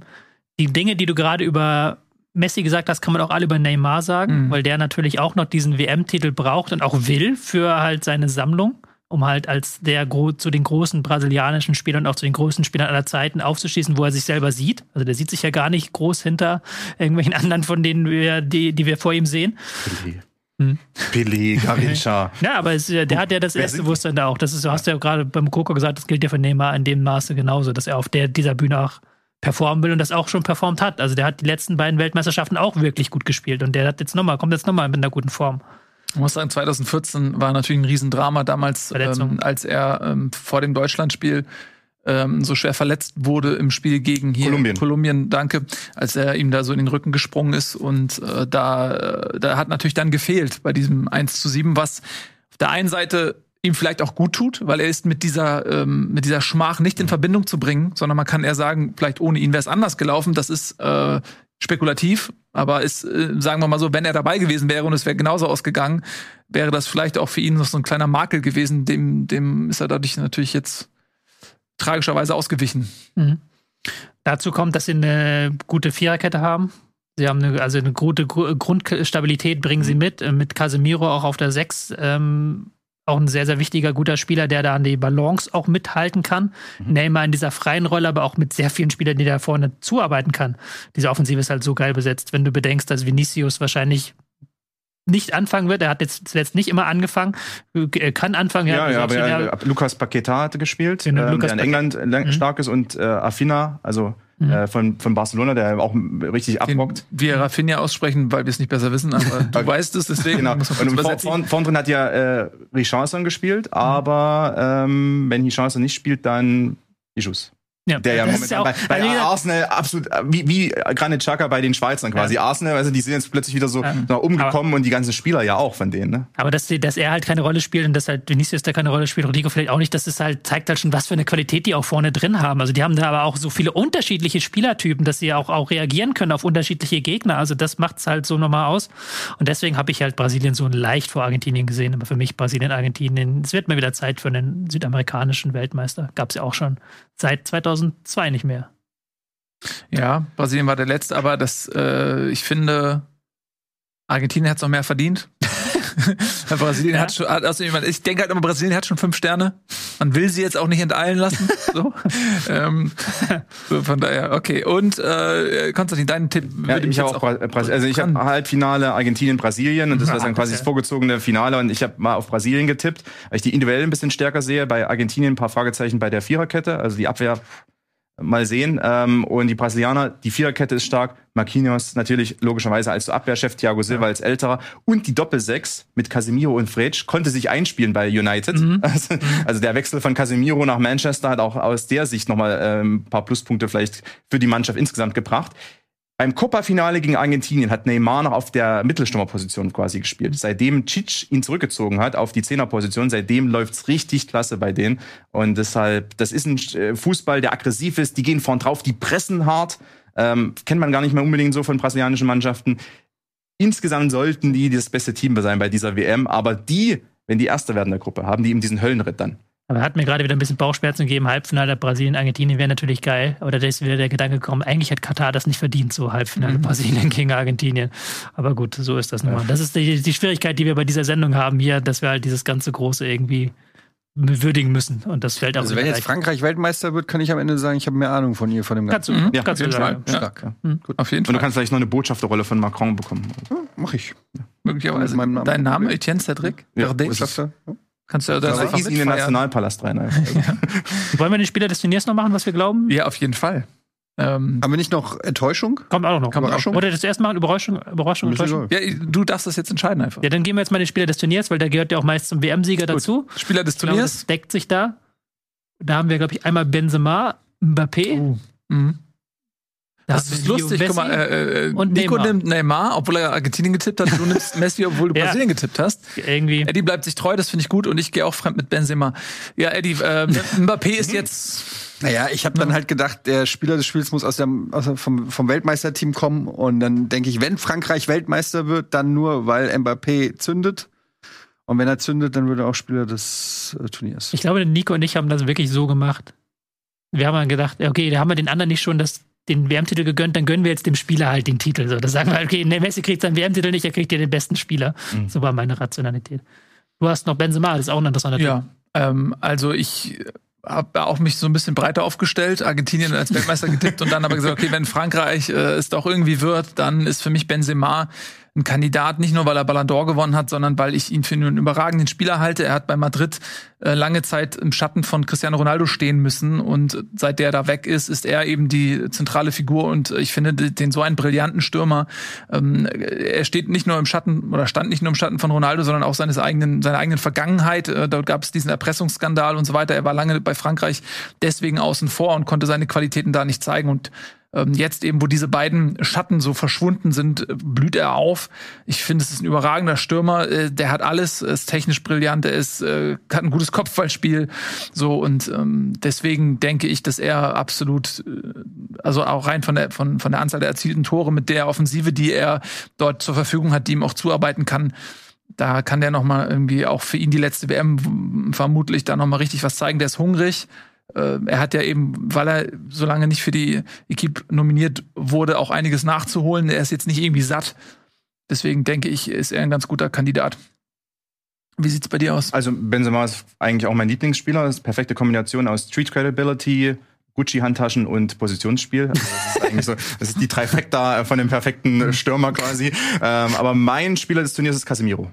Weil ich, weil ich eben denke, Brasilien gewinnt und dann ist Casemiro ähm, der entscheidende Mann äh, als zentraler auch Abräumer, der alles wegputzt, der, der alle Angriffe einleitet aus dem Mittelfeld heraus oder häufig eben dann Bälle gewinnt, Angriffe einleitet. Neymar ist der große Superstar, aber Casemiro ist äh, der entscheidende Mann. Und äh, er hat mir auch zuletzt wieder besser gefallen. Hat er auch bei United schon so eine Bossrolle übernommen. Noch stärker als bei Real Madrid, wo ja noch andere dabei waren. Und ich denke, da hat er sich auch quasi schon indirekt darauf vorbereitet, äh, auf diese WM, weil er da eben auch diese Bossrolle haben wird bei ähm, Brasilien. Und ich meine, in äh, Fabinho zum Beispiel, der ist nicht, also der, der spielt dann einfach nicht für Liverpool. Also ich der ist dann bin- einfach auf der Ersatzbank. Nur mal so. Ich fürchte, denn ich sympathisiere mit deinem Tipp, aber ich fürchte, die FIFA wird dir dann nicht den Gefallen tun, sondern wird dann den spektakulärsten Spieler mal wieder zum Deshalb Spieler bist du Turniers- Gianni Infantino. Ja, ja, genau, Und ich, ja. spreche, ich spreche für die richtigen Fußballfans. Ja, gut. Die Benzema abfeiern und Casemiro den Titel geben. Ja, aber das ist, äh, ich befürchte es halt auch so Defensivspieler, die dann die Drecksarbeit machen und so weiter, die Modric jetzt ist da das höchste der Gefühle schon. Bitte? Modric war da Ja. das höchste der Ja, und Gefühle. der ist ja als eigentlich auch gefühlt ein Offensivspieler ja. für viele, ja. Ja, aber trotzdem, also Casemiro ist einfach aus meiner Sicht Spieler des Turniers, weil er wird der entscheidende Mann sein, wenn Brasilien Weltmeister werden sollte. Jetzt darfst du uns mit deiner Überraschung beglücken, Etienne. Ja, das ist leider keiner mehr, weil ihr das schon in der Vorbesprechung gesagt habt. Ich dachte, ich kann hier ein bisschen auftrumpfen und dann als Inside mit Insiderwissen glänzen. Aber ihr habt es alle offensichtlich auf dem Schirm gehabt. Überraschungsteam für mich Dänemark. Mhm. Ja. Ja. Kommt der Ähm, Also haben, habt ihr ja jetzt schon bei der Gruppe auch drüber gesprochen. Ähm, ja, einfach so von den von den Teams, die kein Top-Team sind, ist es für mich so der, der die führende Mannschaft, äh, die vielleicht äh, weiter ins Turnier vorrücken kann, als man als man es dann denkt. Also würde man sich nicht wundern, wenn man am Ende sagt, ach krass, Dänemark im Halbfinale oder so. Und natürlich habe ich da ein bisschen Eintracht-Karten mit im Spiel. Würde mich einfach freuen, wenn da Jesper Lindström äh, auf internationaler Bühne zeigt, was er kann. Willst du es wirklich? Nicht, dass dann zu viele Angebote reinkommen. Kommen sowieso. Ja, also, okay. das ist, Man soll eigentlich die Spieler mal verstecken, weil es nicht unseren Spieler. Die, der, da habe ich schon nur einen Segen mitgemacht, dass das ein nicht so geiler Transfersommer wird. Aber äh, wenn dann jetzt noch mal äh, Gas geben und dann Preis steigern. kommen. Hä? 50 Preissteiger. Millionen dann. Ja, oder einfach dann auch geile mit geiler, also äh, Worst Case wäre natürlich, wenn er sich verletzt oder so, ne? Aber das, äh, ne, keine Ahnung. Aber es sind auch noch ein paar andere, habt ihr auch schon alles gesagt hier, Eriksen und so weiter, gute Spieler. Und ich mag auch irgendwie diesen dänischen Fußball, ist schön offensiv immer. Äh, die, die haben, die haben auch richtig Lust immer, habe ich das Gefühl. Ähm, ja, deshalb. Joachim Mähler, der äh, hipsterigste äh, Außenverteidiger wahrscheinlich bei dieser Weltmeisterschaft. Spielt er wieder? Also hat ja zuletzt auch gegen Frankreich zum Beispiel wieder stark gespielt äh, und kann ja links und rechts spielen. Also finde ich immer äh, super, wenn so Flügelstürmer beide Seiten beackern können. Auf, am besten auch Eckbälle mit beiden Füßen schlagen. Ähm, also das, das macht sicherlich Spaß. Und dann, ja, genau, Lindström ist stark. Äh, Dolberg ist mittlerweile auch wieder auf dem Dampfer, war ja nicht immer so. Ähm, und äh, Heubier ist natürlich Højbjerg. der äh, zentrale Mann hinter Eriksen auf der Sechserposition. Also auch da, wenn die jetzt irgendwie Weltmeister werden sollten, wer weiß, dann wäre so Heubier wäre wahrscheinlich dann der Spieler des Turniers auch. Äh, der Casi Casemiro Pendant. Du, deinen Tipp musst du mir mal erklären. Ja, ich hatte ähm, mir überlegt, ich möchte mal was anderes machen. Senegal ist für mich die stärkste afrikanische Mannschaft, sind Afrikameister. Äh, das Verletzungspech von Mané äh, hat mein Tipp jetzt so ein bisschen unwahrscheinlicher gemacht, aber sie sind in der Gruppe mit Ecuador, Katar, Niederlande. Und ich denke, sie werden da weiterkommen. Und dann ist theoretisch ja alles möglich. Mhm. Dann denkst du von Spiel zu Spiel. Und ich finde es irgendwie, ähm, ich, ich hänge so romantisch immer irgendwie auch den afrikanischen Nationen hinterher, dass da mal jemand auch weit kommt. Das haben wir immer mal wieder gehabt in der Vergangenheit, im Kamerun zum Beispiel oder so. Ähm, Ghana hatte mal eine ganz gute Phase und irgendwie finde ich den Gedanken schön, dass auch mal eine afrikanische Mannschaft so wirklich in die Weltspitze vorstößt und vielleicht auch in den mal, mal schnuppert. Die hatten so Halbfinalteilnehmer, äh, hatten wir schon so. Ich sage natürlich nicht, dass sie Weltmeister werden, aber ich würde irgendwie und das ist eher so ein Fußballromantiker als jetzt ein Fußballanalyst, äh, der diesen Tipp abgibt. Ähm, Ich habe sie gesehen damals äh, beim Afrika Cup gegen Ägypten, auch in der Qualifikation gegen Ägypten und so weiter. Das ist schon eine Mannschaft irgendwie, die, die eine Qualität hat. Und irgendwie würde ich mir das wünschen mehr, dass, dass auch mal eine afrikanische Mannschaft einfach weit kommt. Mané ist auch im Kader. Also Mané ist Ja, er ist im Kader, weil sie nicht, sie dürfen auch 26 Mann Ja, nominieren. Natürlich nehmen sie ihn mit. Ähm, Und sie versuchen alles. Also Sie es ist versuchen- so ein bisschen wie Diego Costa damals im Champions Ja. League Finale gegen Real, als dann irgendwie noch eine äh, Pferdeblutinjektion oder Pferdeplasma-Injektion getätigt wurde. Ich glaube, Mané hat den Hexendoktor ja schon. Ja, genau. Und wahrscheinlich auch richtige Doktoren. Also wer weiß, vielleicht wird er ja fit zum dritten Spiel und dann kommt er irgendwie ins Achtelfinale rein. Also das wäre ja auch noch so. Ich denke, deshalb haben sie ihn vielleicht auch nominiert, ne? Wenn sie die Gruppenphase überstehen, dass er dann doch noch fit wird für ein Achtelfinale oder Viertelfinale. Ich muss in zwei Sachen klugscheißen. Es gab noch nie ein afrikanisches Team im WM-Finale. Das nee, Halbfinale. Halbfinale, Halbfinale auch nicht. Also Viertelfinale war das höchste der Gefühle. Das war damals mit Ghana der große Skandal, wo äh, Suarez, der Ja, ja, ich weiß, aber gab es nicht mal einen Halbfinalisten? Kamerun war 1990 im Viertelfinale. Se- Senegal war 2002 im Viertelfinale. Genau, ja. Ja. Dann war's Genau. Viertelfinale, haben sich okay, aber zumindest Viertelfinale. 2010 dann Ja. Ghana mit dem, wo Suarez den Ball auf der Linie mit der Hand Also hält. Morgian verschießt. Ja. Und dann Das fliegen sie war- raus. ja. Ähm, und ich äh, hatte aber von Bunazar, du hast mir Bunazar aufgeschmatzt, ich meinte aber Saar von Watford, der Ja, bei ja, ja, nee, spielt. genau. Ich hatte nur, ich habe gerade den Bayern-Kader durchgeschaut. Bei Bayern von 23 äh, erst, äh, Spielern aus dem ersten Team sind 17 meines Wissens bei, äh, bei der WM dabei und Bunazar wäre der 18. gewesen. Ja, aber, aufgrund der Verletzung ist er Genau, nicht Bunazar meinte ich gar nicht, ich meinte Ja, der da ja, auf der genau. anderen Seite Okay, von, der bei der Nationalmannschaft bei eben gute Spiele gezeigt hat und auch bei Watford eine äh, ganz okay Saison spielt in der zweiten englischen Liga.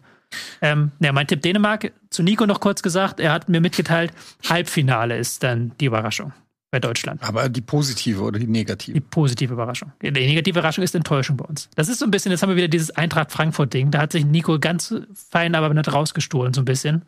Weil ich würde sagen, Deutschland im Halbfinale, ob das jetzt als Riesenüberraschung Ich durchgeht. sage nein. Nein. Das kommt auch ehrlich drauf an, gegen wen man spielt. Sag, wir wir haben es gespielt. Wenn du, wenn du in, ins äh, schwächere Bracket kommst und spielst dann wirklich irgendwie gegen Kroatien und Uruguay und kommst dann dadurch ins Halbfinale, ist es keine, auch dann, du kannst nicht einfach nur ähm, quasi das Erreichen eines bestimmten Abschnitts schon vorab äh, als Sagen- Enttäuschung oder Überraschung wie du es deklarieren. schaffst. Also wenn du Ja. jetzt irgendwie zweimal Elfmeterschießen gewinnst und dann im Halbfinale ausscheidest, ist auch, weißt du, Weil er hat auf jeden Fall den Maßstab, er hat da ja. die, die, äh, die Latte fürs Hula-Hoop-Tanzen hat er sehr tief gelegt, äh, sehr hoch gelegt. Ja, also wenn, wenn sie ins schwere Bracket kommen und hauen Auch, irgendwie auch, auch Brasilien so, Frankreich so, raus. Niemand ja, auf der okay. Welt wird sagen, Aber- oh, ich bin überrascht, Deutschland ist Fußball-Weltmeister Germany geworden. Wie kann denn das? Oh Wie kann denn das passieren, meine Damen und Herren? absolutely stunned by that. Kommen wir noch mal zu den Enttäuschungen. Enttäuschung, äh, genau. Neben der Überraschung, das sind unsere Enttäuschungen. Mal gucken. Oh, oh, oh, okay.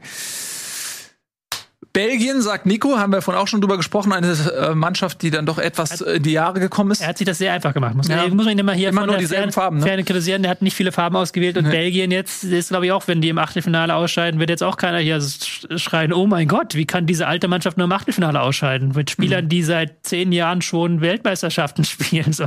Ähm, Nico, das ist ein Kritikpunkt. er kann sich nicht verteidigen, das ähm, muss man dazu sagen. Aber macht es am meisten Spaß, wenn Ja. die Leute sich nicht verteidigen. ich weiß, deswegen habe ich Bremen als falsch ähm, eine Täuschung genommen, als er nicht da war.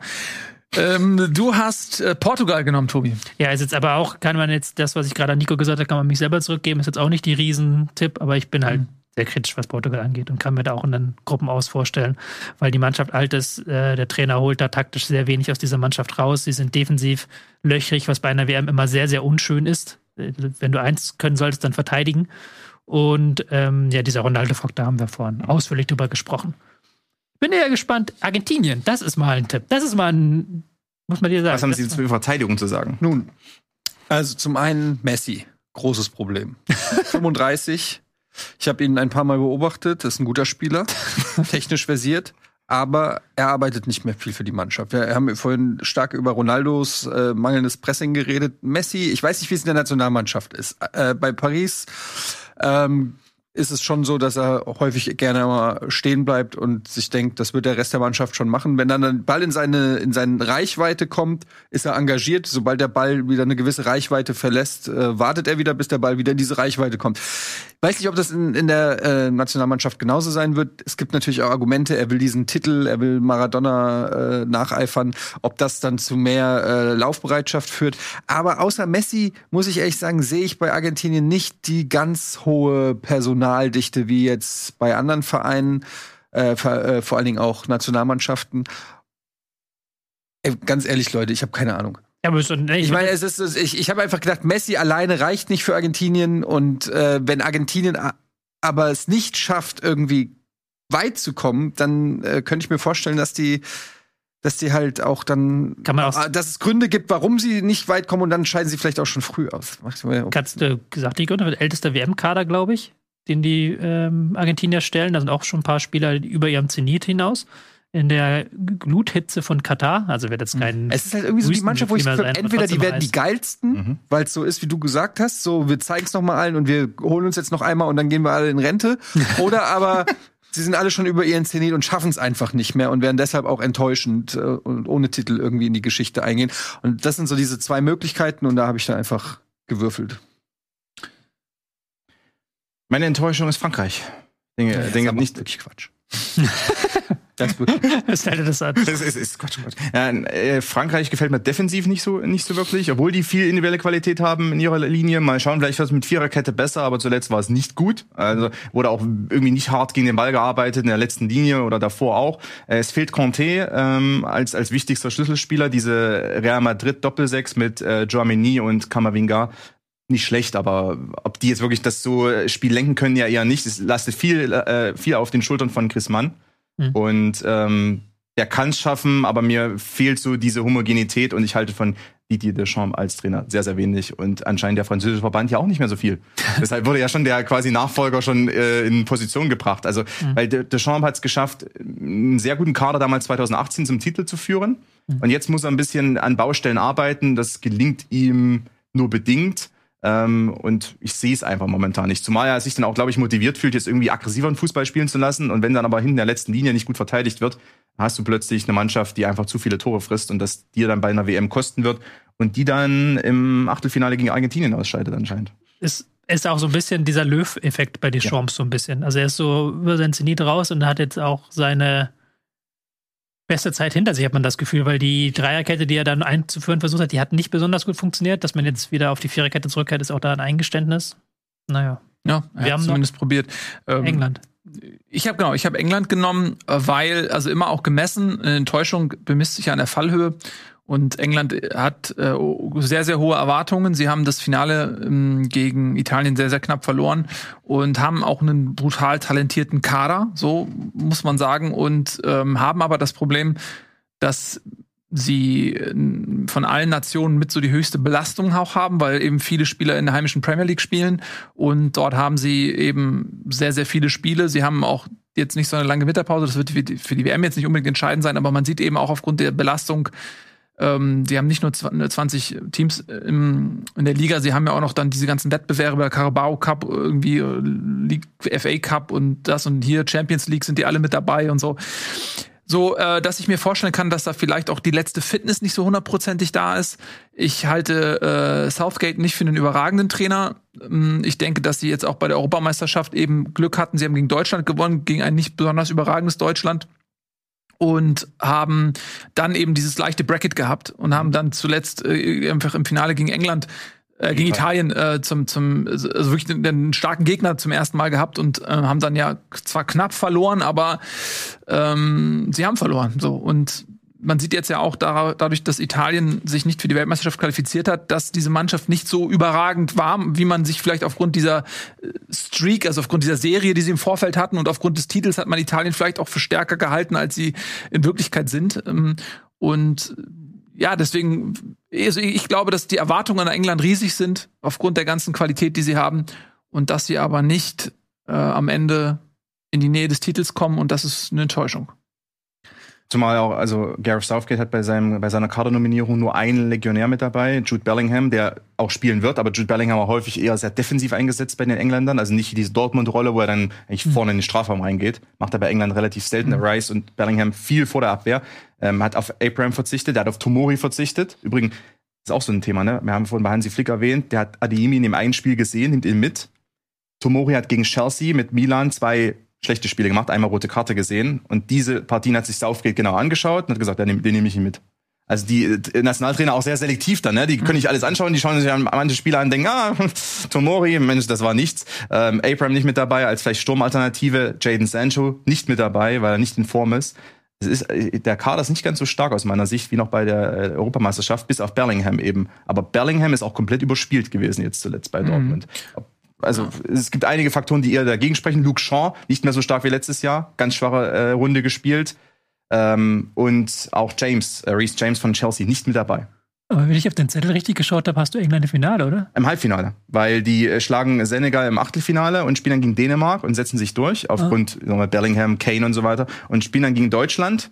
Und ich äh, sehe aber Deutschland nicht so stark, deswegen, aber sie verlieren gegen Brasilien im Finale. Äh, Äh, sie saßen doch im Finale. Du wolltest dich hier gerade rausschummeln. Ich Ja, ja, ich hab's- sehen. hab's gerade gesehen, ja. Deine Äh, die verlieren aber Handschrift gegen- ist zu gut. Das ist der Vorteil, wenn man Ja, eine das scheiß Problem. Handschrift hat. Ge- Gib mal, gib mal.